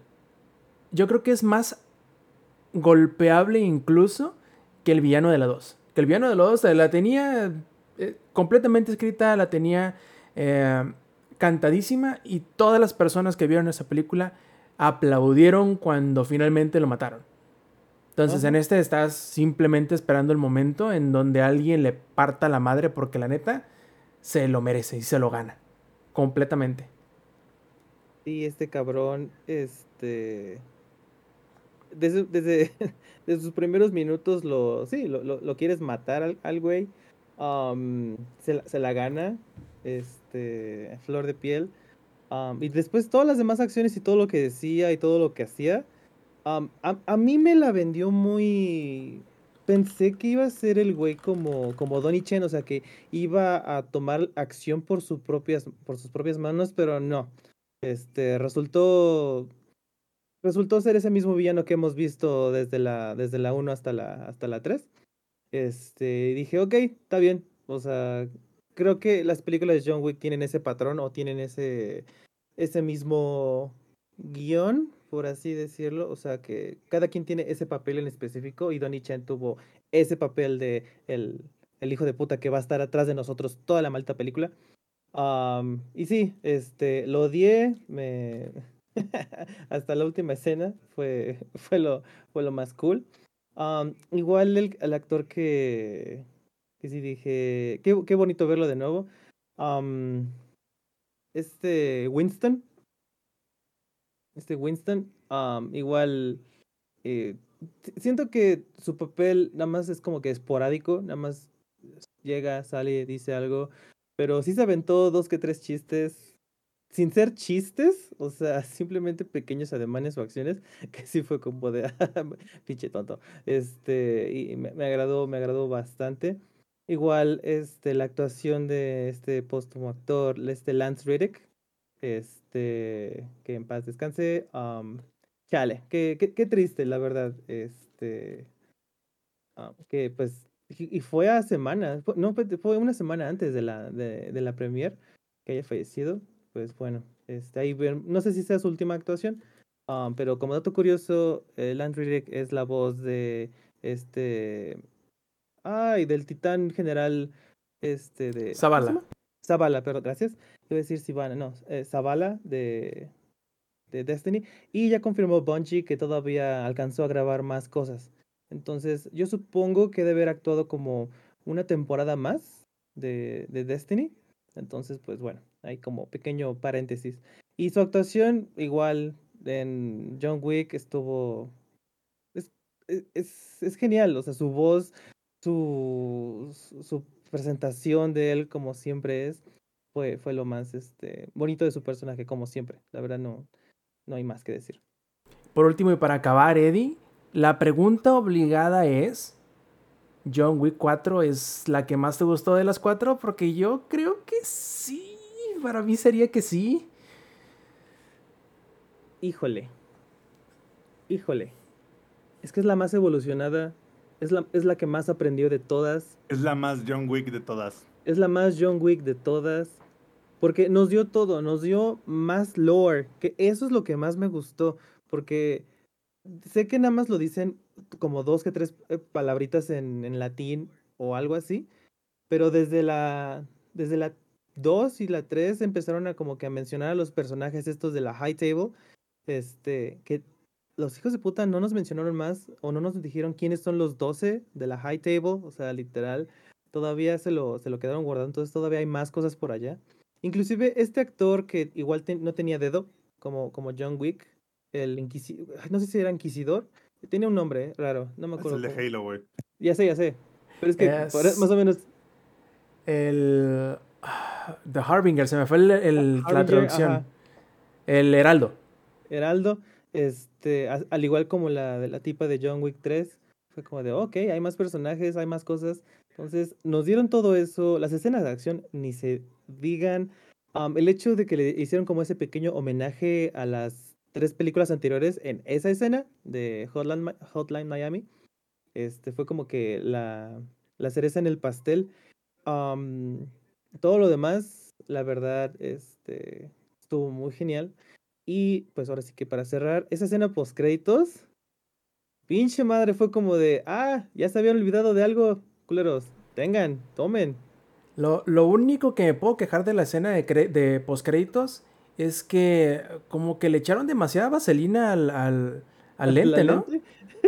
sí, yo creo que querían que viéramos como ve este Donnie Chen, este, o mínimo que viéramos un, un 10%, pero no sé por qué hicieron eso. No sé si hay algún significado o algo. Igual digo, la serie no es para andar sobrepensando, o sea, no es como One Piece, de que, ah, Oda dibujó esta cosa y significa, y ahí ves a 10 güeyes sacando este, teorías de media hora, no. Este, nada más como que lo dejaron claro de que something happened, este, todavía hay cabos sueltos en este... eh, Es como, es como la WWE. Si pegas mal, there's a receipt coming. O sea, ahí viene algo. Ahí viene algo. Y esto fue lo que pasó en, en el final de John Wick 4. Um, Keanu Reeves dijo en una última entrevista que todavía tiene energías para una más. O algo así. Este, obviamente estaríamos más que listos para ver las 5, pero siento que ya no sería como. Yo siento que ya no sería él en el papel de. O, o, no, o sea, como el principal. Yo creo que ya sería como que en ese universo que ellos ya crearon, que se vería lo más lógico posible. Este, pero pues ahora sí es ver quién sería el nuevo John Wick o el nuevo Baba Yaga. Este estaría, estaría muy cool, sería muy cool. Para mí, la verdad sí, sí, este, sí me emocionó, sí los personajes me, me agradan todos los personajes, este, las escenas de acción, todo. Eh, si la pueden ir a ver, véanla en, en el formato 4DX. Um, si viven en la Ciudad de México, es un pedo encontrar una subtitulada y 4DX. Nada más hubo un lugar en toda la ciudad que lo encontramos así. El otro creo que estaba muy al sur, o sea, ahí por universidad o, algo así. Entonces estaba lejísimos, estaba más de 24 kilómetros de, de donde vivo. Entonces, para nada. Pero si pueden eh, verlo en ese formato, do it. Ah, y algo que también está muy chido y creo que este Samper lo va a agradecer. Es que, ¿no te acuerdas, Rob, de John Wick 3 cuando está con este Winston hablando y está esa escena de todo es de cristal? O que las luces son muy, son muy neón, son muy... No, Samper, vas a amar cada maldito segundo de eso en una OLED cuando salga en, en Blu-ray este, Uy, 4K. uy. No mames, se va a ver... con la- y con las sonos, güey, para que se escuche mamalón. No, mames. hombre, güey. No, no, no. La escena de Japón, este, a mí me agradó muchísimo, porque jugaron muchísimo con las luces. Y eso creo que no, no nos, no, no tocamos mucho el tema, pero el tema de las luces y, no sé, como que la temática que tiene John Wick, que es como que muy futurista, es minimalista, neón o eh, una mamá así, eh, lo, lo hicieron de nuevo, o sea, lo hicieron increíblemente bien. Entonces, este, si la pueden alcanzar a ver en ese formato, go ahead, háganlo. Este, si no, pues también este, esperarse al, al 4K, híjole, va a ser un maldito deleite. Y si tienen sistema de sonido, pues you will came, li- libera- literal, va a estar, va a estar muy genial. Muy bien, ahora de la misma manera que le hablé a Lady para hablar de este John Wick 4, quiero hablar al ingenierillo para hablar de Diablo 4, hablando de, o sea, pasamos de un 4 y vamos al otro 4. Eh, ingenierillo, a final de cuentas, no tuviste la oportunidad de jugar el beta de Diablo 4, ¿verdad? Es correcto. Este, ya sabes, los pobres nos conectamos y te dice, tienes 37 minutos en espera para poder entrar y cuando llega ya el minuto que te toca, te dice, ¿qué crees, güey? Te chingaste tu pinche madre. Se acabó el tiempo de espera, tienes que volver a empezar. Vaya por favor al final de la fila, ahí lo atienden, joven. Entonces, esto me pasó varias veces y estoy así de, ah, que la verga, mames". Y la verdad ya, este, lo que tuve que hacer es este, ver los highlights de, de gameplay, de las clases, de los diferentes, este, de lo que te muestran en, en el, ¿cómo se llama? Eh, Las personas que estuvieron jugando el beta y todo eso. Y sí tengo que decir que me sorprende mucho la calidad gráfica que, que tiene el juego. Sí es, es un salto enorme, cabrón. Eh, sobre todo la caracterización de, de, tu personaje, sí está muy avanzada y me gusta eh, que hay algunos que son gruesos por naturaleza, como el druida, O sea, o sea, como que los, la forma de los cuerpos difiere de una clase a otra según el, tipo de, de, de este pelea o acción que, que vayas a desarrollar, ¿no? Y eh, igual, o sea, creo que una de las cosas que más se va a notar es que seguramente en este no va a haber un nivel secreto de unicornios y, eh, corazoncitos y árboles con dulces y piñatas que tienes que explotar como broma porque la paleta de colores es otra vez Diablo 2. cabrón. Y de hecho estaba platicando esto con mi compadre Necrode, que mi compadrito te un, manda saludos si me está escuchando, si no, luego me oyes, pero me oyes, cabrón. Ahí está en el Este, chat, ¿eh?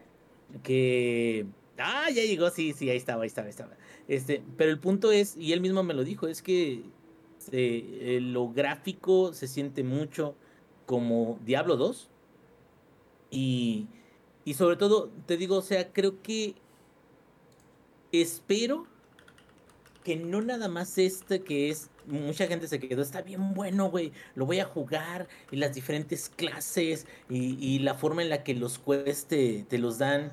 Y creo que trataron de aplicar todo lo que aprendieron no nada más de eh, este, los errores que tuvieron en, en todo Diablo 3 que siento que Diablo 3 para ellos fue como como una forma muy muy mamona de, de adquirir esa, ese conocimiento, esa oportunidad de, de, de cómo la gente que es el nicho o, los que gustan de ese tipo de juegos le, le gusta continuar jugando, que son, hasta ahorita ha sido lo de resetear temporadas y todo eso, porque hay gente que todavía, bueno, mi compadre todavía juega las temporadas completas de Diablo 3. Entonces, a lo que voy es, o sea, aprendieron mucho de Diablo 3 y lo están aplicando o lo están, lo están este, eh, tratando de, de, de ajustar para este nuevo tipo de, de juego como servicio, se podría decir. Porque tal cual, la idea es, sí, o sea, hay, digamos, una misión principal y todo eso, pero realmente es matar hordas de monstruos. O sea, es, de eso se trata. Ahora, ¿de qué manera hacemos lo de matar hordas de monstruos divertido? Y eso de, de qué manera lo hacemos divertido es precisamente cómo vamos a darles a ellos quest, cómo vamos Vas a darles por, a Vas ellos por la gorda, digo, por la orla. progreso. Eh, Se me hace gorda, dicen, cuando veo ese juego que está muy chingón. Pero este, ahí te va, ahí te va. Fíjate que eh, de las clases que pude ver, me dio gusto de que de inicio me sacó de onda el árbol de, de habilidades. Porque como se parece un poquito al que tiene Valhalla. Pero aquí la diferencia es, Es que está bien hecho. está bien hecho, porque el de Valhalla está súper mamón, güey. Y lo que pasa es que Valhalla es de... Tienes un punto central en el árbol de habilidades y ese punto central eh, puedes escoger cinco opciones. Y luego te vas a la siguiente y puedes escoger otras cuatro opciones. Y son iguales que las que tenías anteriormente, pero ahora son a partir de este nodo. Y cada una te va a subir ataque o te. Y te quedas así de, espérate, espérate, cabrón. O sea, son árboles de habilidades, pues para que hagas algo más mamalón, ¿no? O sea, más chingón, que se entienda un poquito. Y sí, creo que ya después, conforme vas subiendo de nivel y conforme vas agarrando eh, hechizos nuevos, este, habilidades nuevas, protección, eh, eh, control de, de, de crowd, crowd control y todo eso, vas agarrando más o menos como la sensación de, ah, es que como elegí estas habilidades, están relacionadas, ¿no? Por ejemplo, en el elementalista, este, conseguí habilidades de, de hielo, ah, pues por aquí, más o menos, es empezar a explorar las habilidades de hielo, por acá las de, las de relámpago, por acá las de fuego. Igual, eh, igualmente, hay eh, habilidades, por ejemplo, para el druida, que, que me acuerdo mucho de del que yo tenía en Diablo 2, pero ha- hay, hay una área especial o un, un camino de habilidades para tener summons de animales, que pueden ser los lobos, ¿no? Eh, eh, o hay otro camino que es para tú transformarte en un oso o transformarte en un lobo también. O hay otras que es para, no, pues manipular la tierra o manipular este, ramas, bosques. O sea, o sea, como que todo eso siento que ah, va encajando y, y al final te das cuenta que es como un Tetris de, de mecánicas que si encajan todas bien, te, se vuelven un juego que puedes jugar por muchas, muchas horas y puedes seguir y seguir y seguir atacando hordas. Lo de que, bueno, como en Diablo 3, ¿verdad? Todos los mapas son hechos de, de, manera procedural.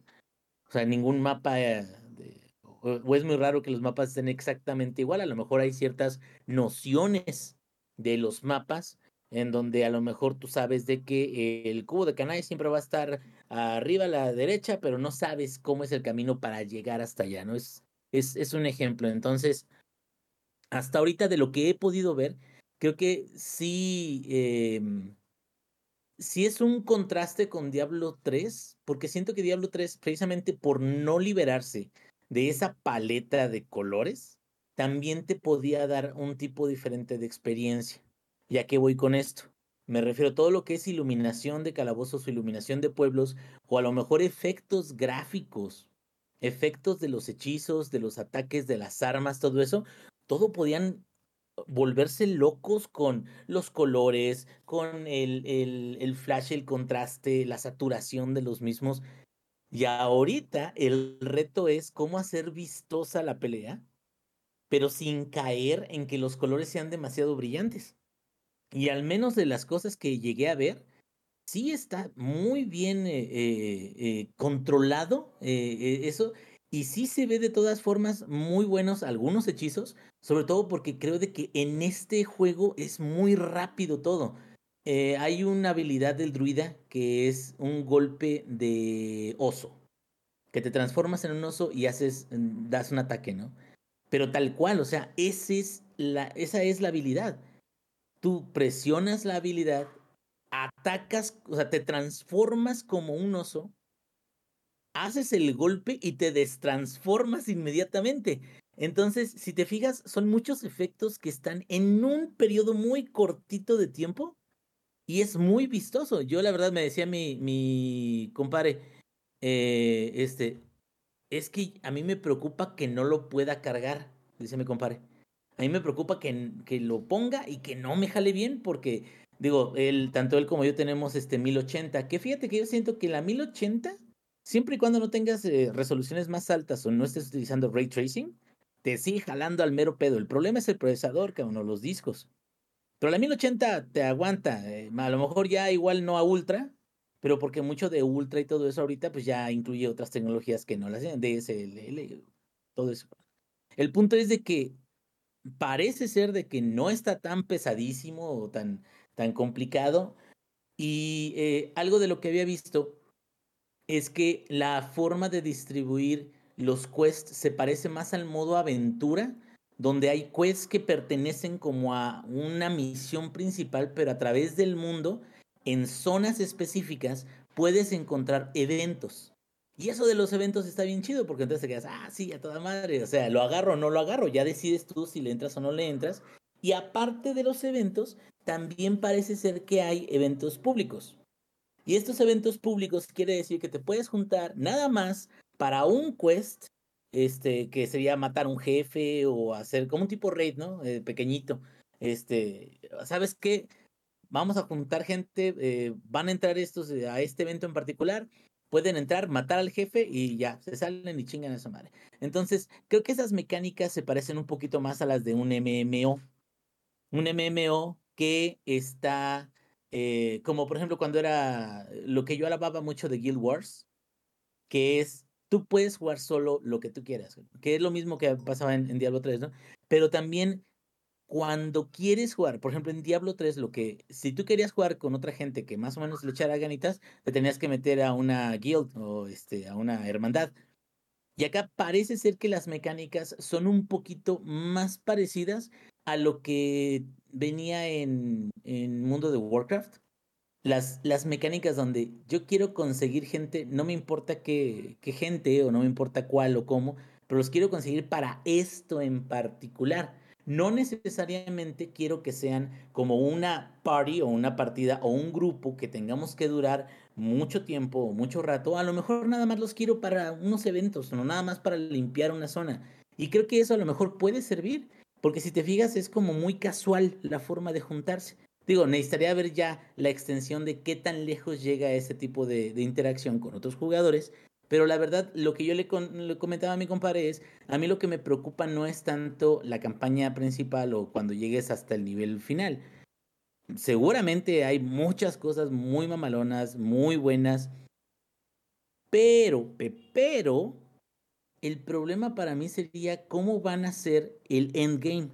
Realmente van a ser una copia, y ese no lo sabemos porque pues, ahorita es como beta y suban y todo eso, pero realmente hasta que salga el juego es que vamos a ver el endgame, que quiere decir a lo mejor de inicio va a ser así de, ah, vamos a habilitar unas cuantas cuestiones eh, como tormentos en calabozos eh, especiales y ya, ¿no? Chéngale. Pero después eso se va a acabar. Se va a acabar en, en cuatro meses, tres meses. Y el punto es, entonces, ¿van a ser temporadas también como Diablo 3? Bueno, pero ¿qué características van a tener? ¿De qué manera los van a seguir atrayendo? Y esa es la otra. ¿Qué cosas de Diablo 4 vas a poder obtener que no obtengas ya con Diablo 3? Que Diablo 3 ya tiene endgame, ya tiene sus características, ya la gente sabe levelear sus personajes a 70 en cuanto, como hay güeyes que lo hacen en menos de 3 horas, 2 horas, dependiendo de, de sus habilidades. Si tienen las piedras eh, de, de leveleo que quitan los requerimientos de nivel, los, los suben en menos de media hora, cabrón. Pero a lo que voy es eso, o sea, creo que todo, todo lo que falta de que la gente tenga la experiencia de, de ver qué tal, qué tan bueno está, qué tan in- interesante está, todo eso es lo que podría dictar que la gente se mueva de Diablo 3 a Diablo 4 o que sean dos juegos separados, o sea, a lo mejor hay gente que se quede, no, yo quiero seguir jugando Diablo 3 y, los de Diablo 4 que sea una experiencia distinta, pero también divertida, que sería lo ideal, ¿no? Y hasta ahorita, creo que me ha gustado mucho lo que he visto. La verdad, se siente pesado el juego y no lo digo de- en una mala manera. Se siente ligeramente más em, de cuidado. Nosotros nada más tenemos cuidado leveleando o en campaña principal cuando te metes a un tormento y no tienes eh, las herramientas o las armas correctas. Pero en este, al parecer, la dificultad es suficientemente eh, aguda como para que si te apendejas te matan. Y eso es algo que en Diablo 3 deja de sentirse cuando ya tienes mucha experiencia. Entonces, por eso subes un poquito más la dificultad y te quedas, ah, órale, entonces ya puedo un reto más grande porque ya sé cómo se mueve el personaje, ya sé sus habilidades, ya sé todo, pero se siente diferente, se siente como que, ay, o sea, vamos a darle un poquito más despreocupados en Diablo 3, pero veo que la gente en Diablo 4 s- lo está haciendo con cuidado y a lo mejor tiene que ver con que cada jugador tiene un recurso, como lo hemos estado viendo. Por ejemplo, el elementalista tiene maná, el nigromante tiene esencia, el bárbaro tiene su furia, el este, druida tiene espíritu. Entonces, todo eso yo creo que tiene que ver con los manejos de recurso para poder hacer otras habilidades y también para poder eh, eh, ir avanzando en, en eh, ¿cómo se llama? En los quests, los eventos, la- las acciones, los calabozos. Y pues bueno, ahorita ya hay muchos españoles que ya son expertos en el juego y apenas salió la beta y ya te dicen el mejor build para ser el más pro y el mejor y tú te quedas, espérate güey, apenas, apenas es un fin de semana y tú ya me estás dando todo eso. Que es de lo que nos quejamos, ¿no? O sea, te vamos a ver qué tanto dura, vamos a ver qué tanto tarda alguien en llegar al, al nivel máximo y una vez que llegues al nivel máximo vamos a ver qué tipo de endgame tiene, pero todo pinta para que sí haya gente que se vaya para allá. Lo único que yo diría que yo soy padre, que tengo hijos y tengo responsabilidades, que sí se me hace como que, ay, no mames, cabrón, pero digo, no digo que no lo valga, pero que está en 1400 el más barato. La versión más barata está en 1400. Hay versiones más caras hasta de 2000. Pero me quedo 1400 por un juego. Ahorita sí se me hace como, güey, espérame, ¿no? O sea, a lo mejor que baje a 1000 o algo. Pero hay, digo, ya la mayoría de los publishers y la mayoría de, de- de las ventas de, de títulos de videojuego van a ser en ese rango de precio. Me quedo, no sé, o sea, ah, compré por 52 pesos el, el Vampire Survivors, güey. Se me hizo buen precio, güey, porque me dio un chingo de horas. Y yo sé que esto es como güey. para darle un regalito, pero yo sé de que esto es como para dar muchas, muchas horas, pero sí el precio se me hace como, bueno, espero que entreguen lo que cuesta el juego. Porque si es un juego que tal cual, o sea, vas a tener que estar explorando, usando, y que te vas a acabar las temporadas rápido o que te vas a acabar todo rápido, te quedas y ya nada más vas a estar a la espera de una nueva temporada. sí está medio jodido, güey, porque entonces te quedas, bueno, o sea, sí estoy pagando o pagué una cantidad de juego completo, nada más para esperar a ver cuándo van a agregar más cosas, que siento que podría ser o podría caer un poquito en la experiencia que tienen los jugadores de Halo. Halo. Los jugadores de Halo como que están los no esperando jalan? lo- los, de Halo, Halo, Halo. Este, porque te quedas, es que ahí está el juego, sí, pero ¿cuándo realmente a lo mejor voy a regresar? Pues cuando pongan algo nuevo, una nueva temporada, un nuevo algo, que muestren como el esfuerzo de la inversión de, del juego. Y a veces se tardan. Y si se tardan, es cuando te desconectas un poquito de las ganas de seguir jugando eh, el, el título, ¿no? Pero bueno, eso es lo que pude encontrar de todo los, lo que yo vi. Y hasta ahorita me mantiene muy interesado. Y de las historias de diablos y diablas y, y demonios y demonias y demonies, de todo, siento de que, ah, o sea, sí está bien, pero también ya han pasado tantas cosas en tantos juegos diferentes, incluso hasta en el Mortal, que ya te quedas, ay, sí, güey, realmente nomás es, dame la historia que me lleve a matar hordas en todos lados y ya, cabrón. Pero bueno, eso es todo. Oye, Inge, la única duda que me queda es, eh, ¿no tienes ninguna pregunta que hacerme yo que sí lo jugué? No hay monje. No, sí hay. No lo vi. Esa no es pregunta, eso es una, una afirmación. ¿Qué clase escogiste? Eh, nigromante. Ay, ¿qué te pareció? Me gustó bastante, fíjate, pero primero te comentaré una cosa que no tiene nada que ver con el nigromante, pero luego volveré a él. ¿Sabes qué es lo que más me imputa? Dime.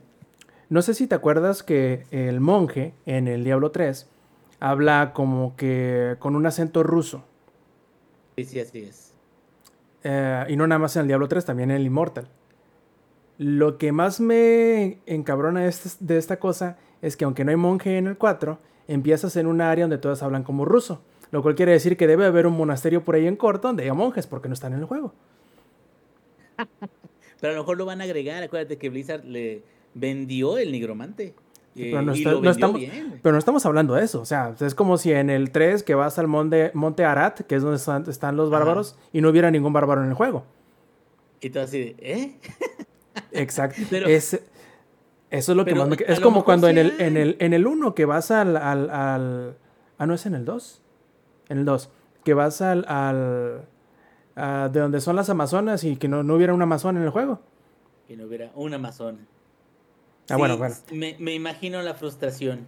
Deja- dejando de lado, dejando de lado ese, ese mi, mi pequeño gran queja sobre Diablo 4, este, el Nigromante está bien divertido, eh, la verdad. Yo no recuerdo que el del Diablo 2, porque tampoco le metí tanto en Nigromante, sino jugué más con, con la pícara o con la asesina. Este, pero se me hace que está súper divertido el del 4. La verdad que sí te sientes como... eh, ¿Cómo se llama lo que son los pirómanos pero de explosiones? O sea, no de fuego, sino de explosiones. ¿Qué, qué, qué? ¿El elementalista? No, pues ya ves que el pirómano es el que es adicto al fuego, a aprender cosas en fuego. Entonces, ¿cuál sería el, el pirómano pero de las explosiones? Ah, el que James sale en. Borderlands. James Cameron. No, ¿cómo se llama el de Borderlands, güey? Eh, Mr. Torque. Mr. explosions. Torque. Sí, es Torque, güey. Entonces, yo, la piromanía ocupa como que todo lo relacionado con Torque fuego, maníaco, entonces, güey. Torque maníaco. güey. Torque maníaco, ándale.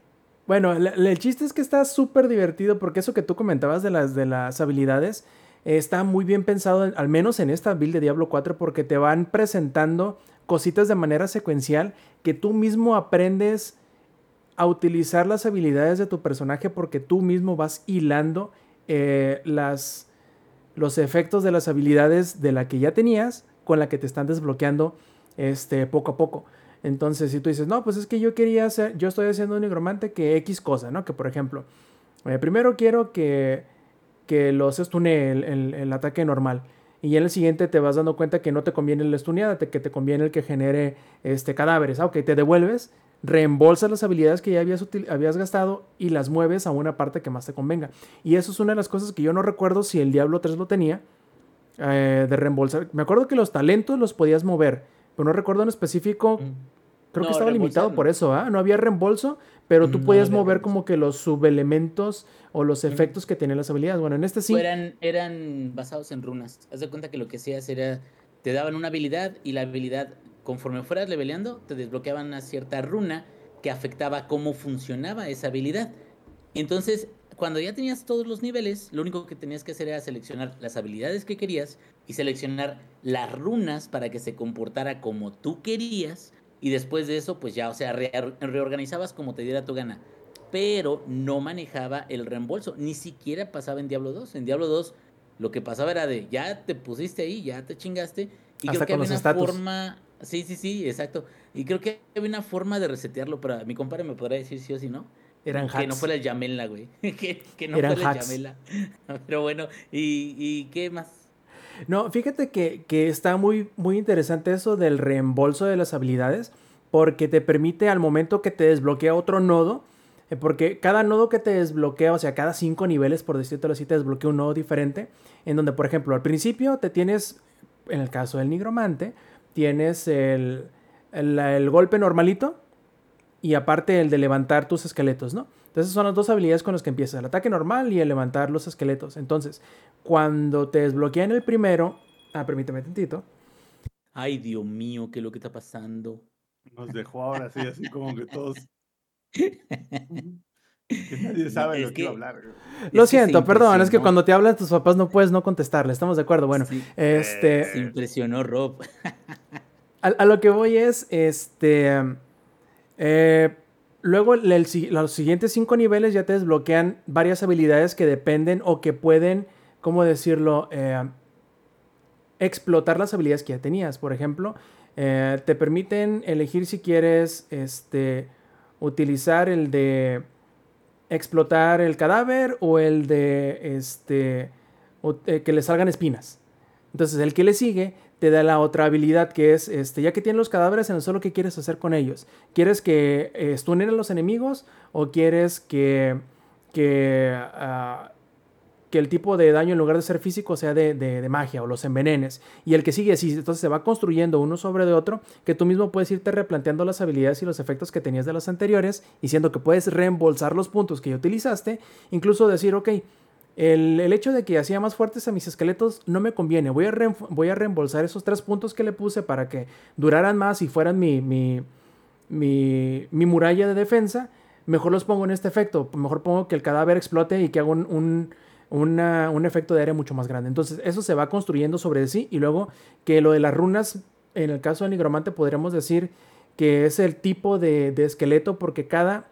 Primero te dan los esqueletos normales, que son los guerreros, y te dicen, no, pues puedes tener el de las guadañas, el de los escudos o el de las espadas. El de las espadas hace más daño directo, el de los escudos aguantan más golpes, y el de las guadañas generan más cadáveres, que los cadáveres los puedes usar para varias cosas más. Entonces, llegas a cierto nivel y ya no nada más tienes los de, los de ataque de cuerpo a cuerpo, sino tienes a los magos. Ok, ¿quieres que los magos estunen? ¿Quieres que los magos este, los hagan vulnerables a los otros efectos que tú les pongas? ¿O quieres que no quieres que explotan cuando mueren. Entonces tú, tú mismo vas construyendo tu cadena de efectos que no dudo que en, un- en unos niveles más arriba te permiten hacer la cadena de explosiones, ¿no? Entonces eh, está muy inteligentemente armado. Creo que tiene... Creo que todo eso de lo cual le echábamos flores a Diablo Immortal, que era, se juega muy bien, es muy divertido de jugar, el momento a momento es increíblemente este, recompensante, todo eso lo tiene Diablo 4. Tanto así que yo tenía mucho tiempo sin sentarme y que se me fueran 4 o 5 horas de golpes sin darme cuenta. El sábado yo desayuné, me, me lavé los dientes, me subí al cuarto, me puse a jugar. Y desde cuando volteé a ver el reloj dije, ay güey, es hora de comer. O sea, tenía mucho tiempo en que no me pasaba eso y creo que es testigo claro de lo que... De lo bueno, al menos de lo divertido que me pareció y me convenció por completo de comprarlo. Lo voy a comprar día 1. Bueno, quizá no lo voy a jugar día 1 porque a lo mejor voy a estar ocupado en otra cosa el 6 de junio, pero este probablemente esa primera semana voy a estar ahí eh, y va a estar, hijo, va, va a ser, va a ser una de esas cosas que voy a estar de vacaciones, así que no va a haber problema con el trabajo, no me va a interrumpir mi, mi vida este, productiva y laboral, por lo tanto podré, eh, poder irme jugando Diablo 4 como, eh, digamos, Blizzard así lo desea. Ahora solamente espero que los problemas técnicos en cuanto a eh, filas para entrar a jugar, en cuanto a la estabilidad de los servidores, a como lo ha dicho Blizzard, en realidad estén al puro chingazo. No sé si estoy de acuerdo, si les creo mucho, porque por un lado, ingenierillo. en todas sus expansiones. Exactamente. En todas. Todas, en y- todas. Nada más las primeras semanas. Nada más. Ya después ya es. se eh, regulariza el pedo y, y hasta el mero pedo. Usualmente. O sea, realmente el problema es con los estrenos. Los estrenos son lo que le pesa mucho.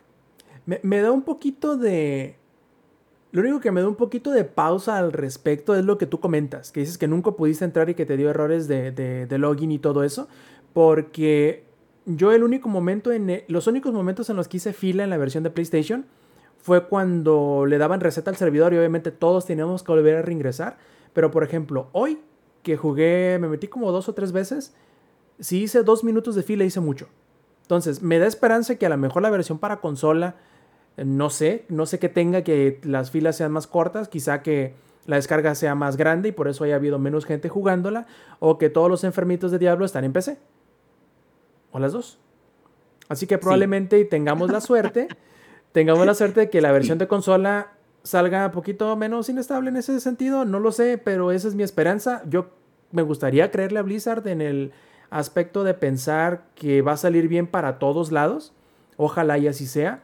Y la verdad que a mí la beta me sirvió mucho como demo, que me sirvió mucho como inspiración para decidirme en que siempre sí lo voy a comprar. ¿Cómo lo sentiste con el puro control? Como el 3. O sea, yo creo que es, es la manera de jugarlo. Así de sencillo. Me estás diciendo que mi teclado y mi mouse van a...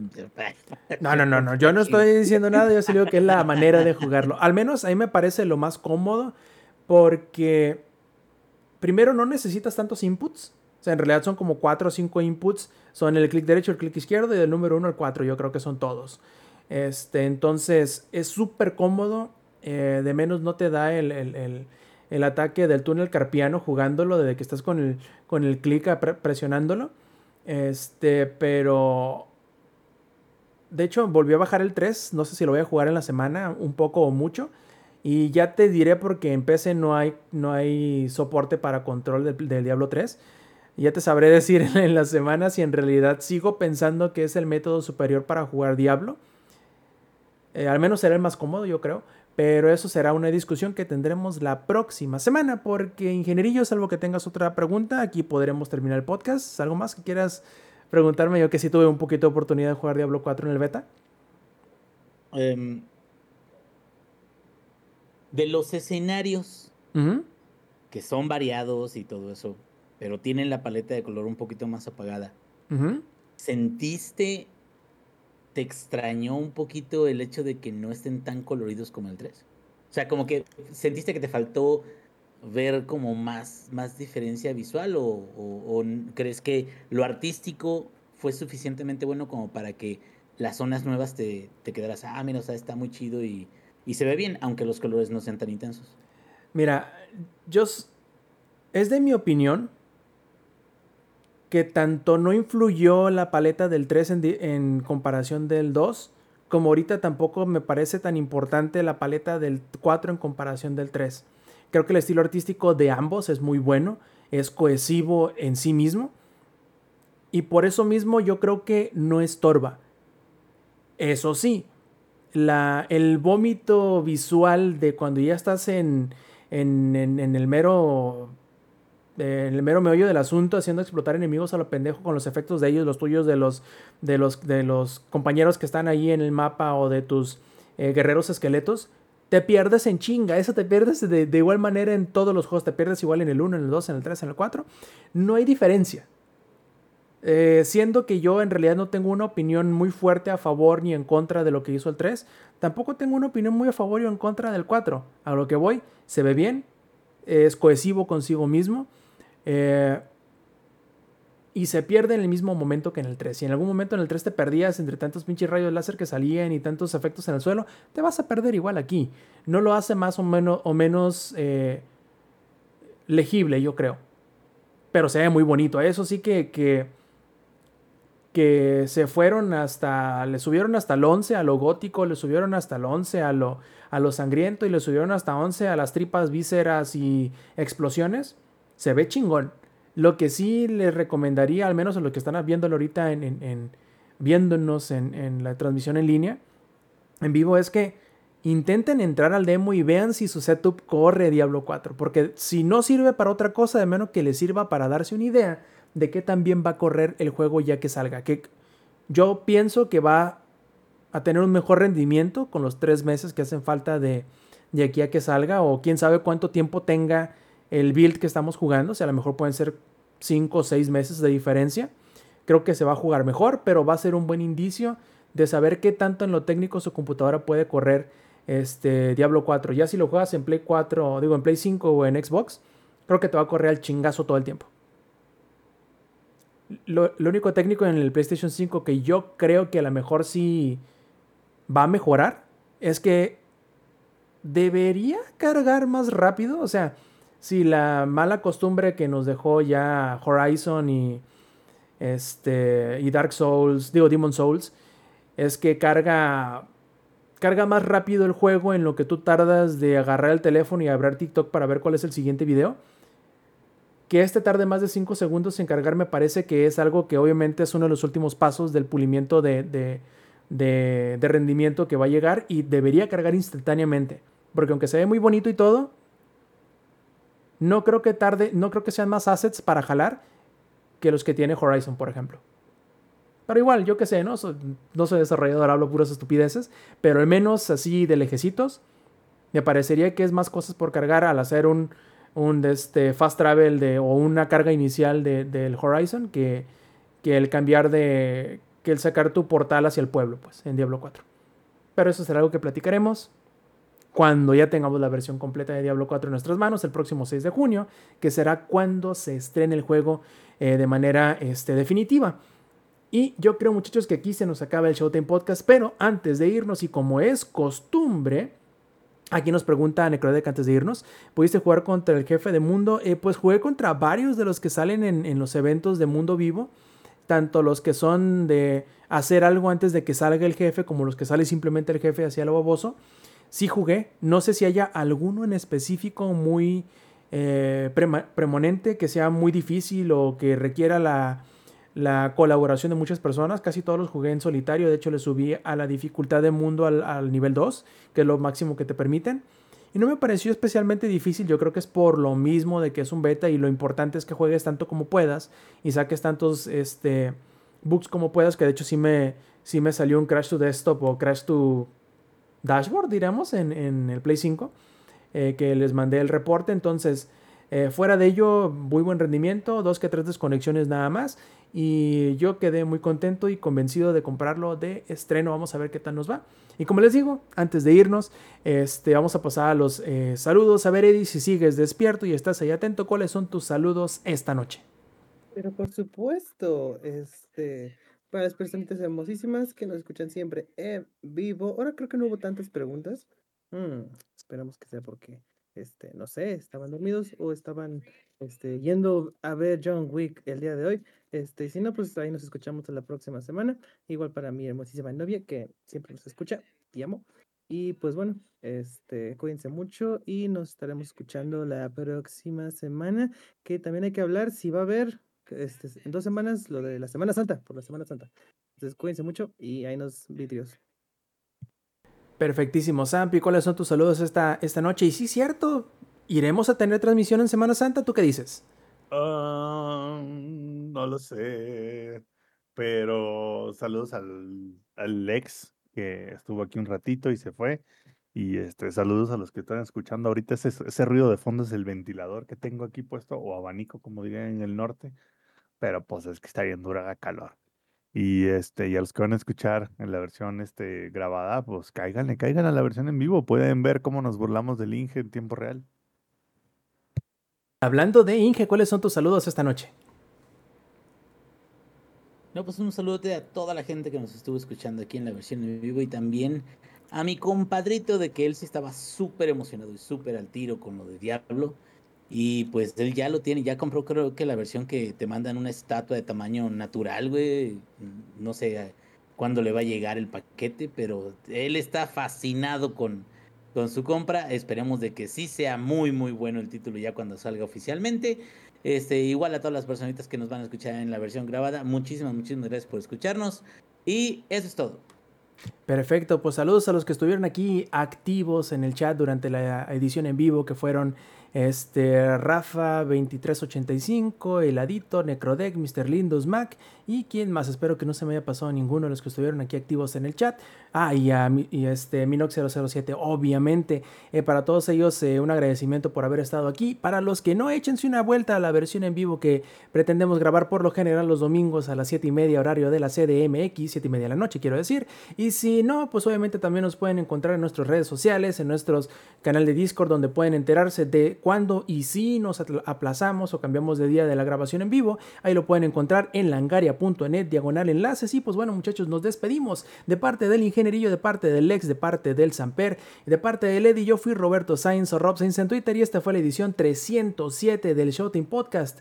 Nos vemos la semana que entra. Stay metal.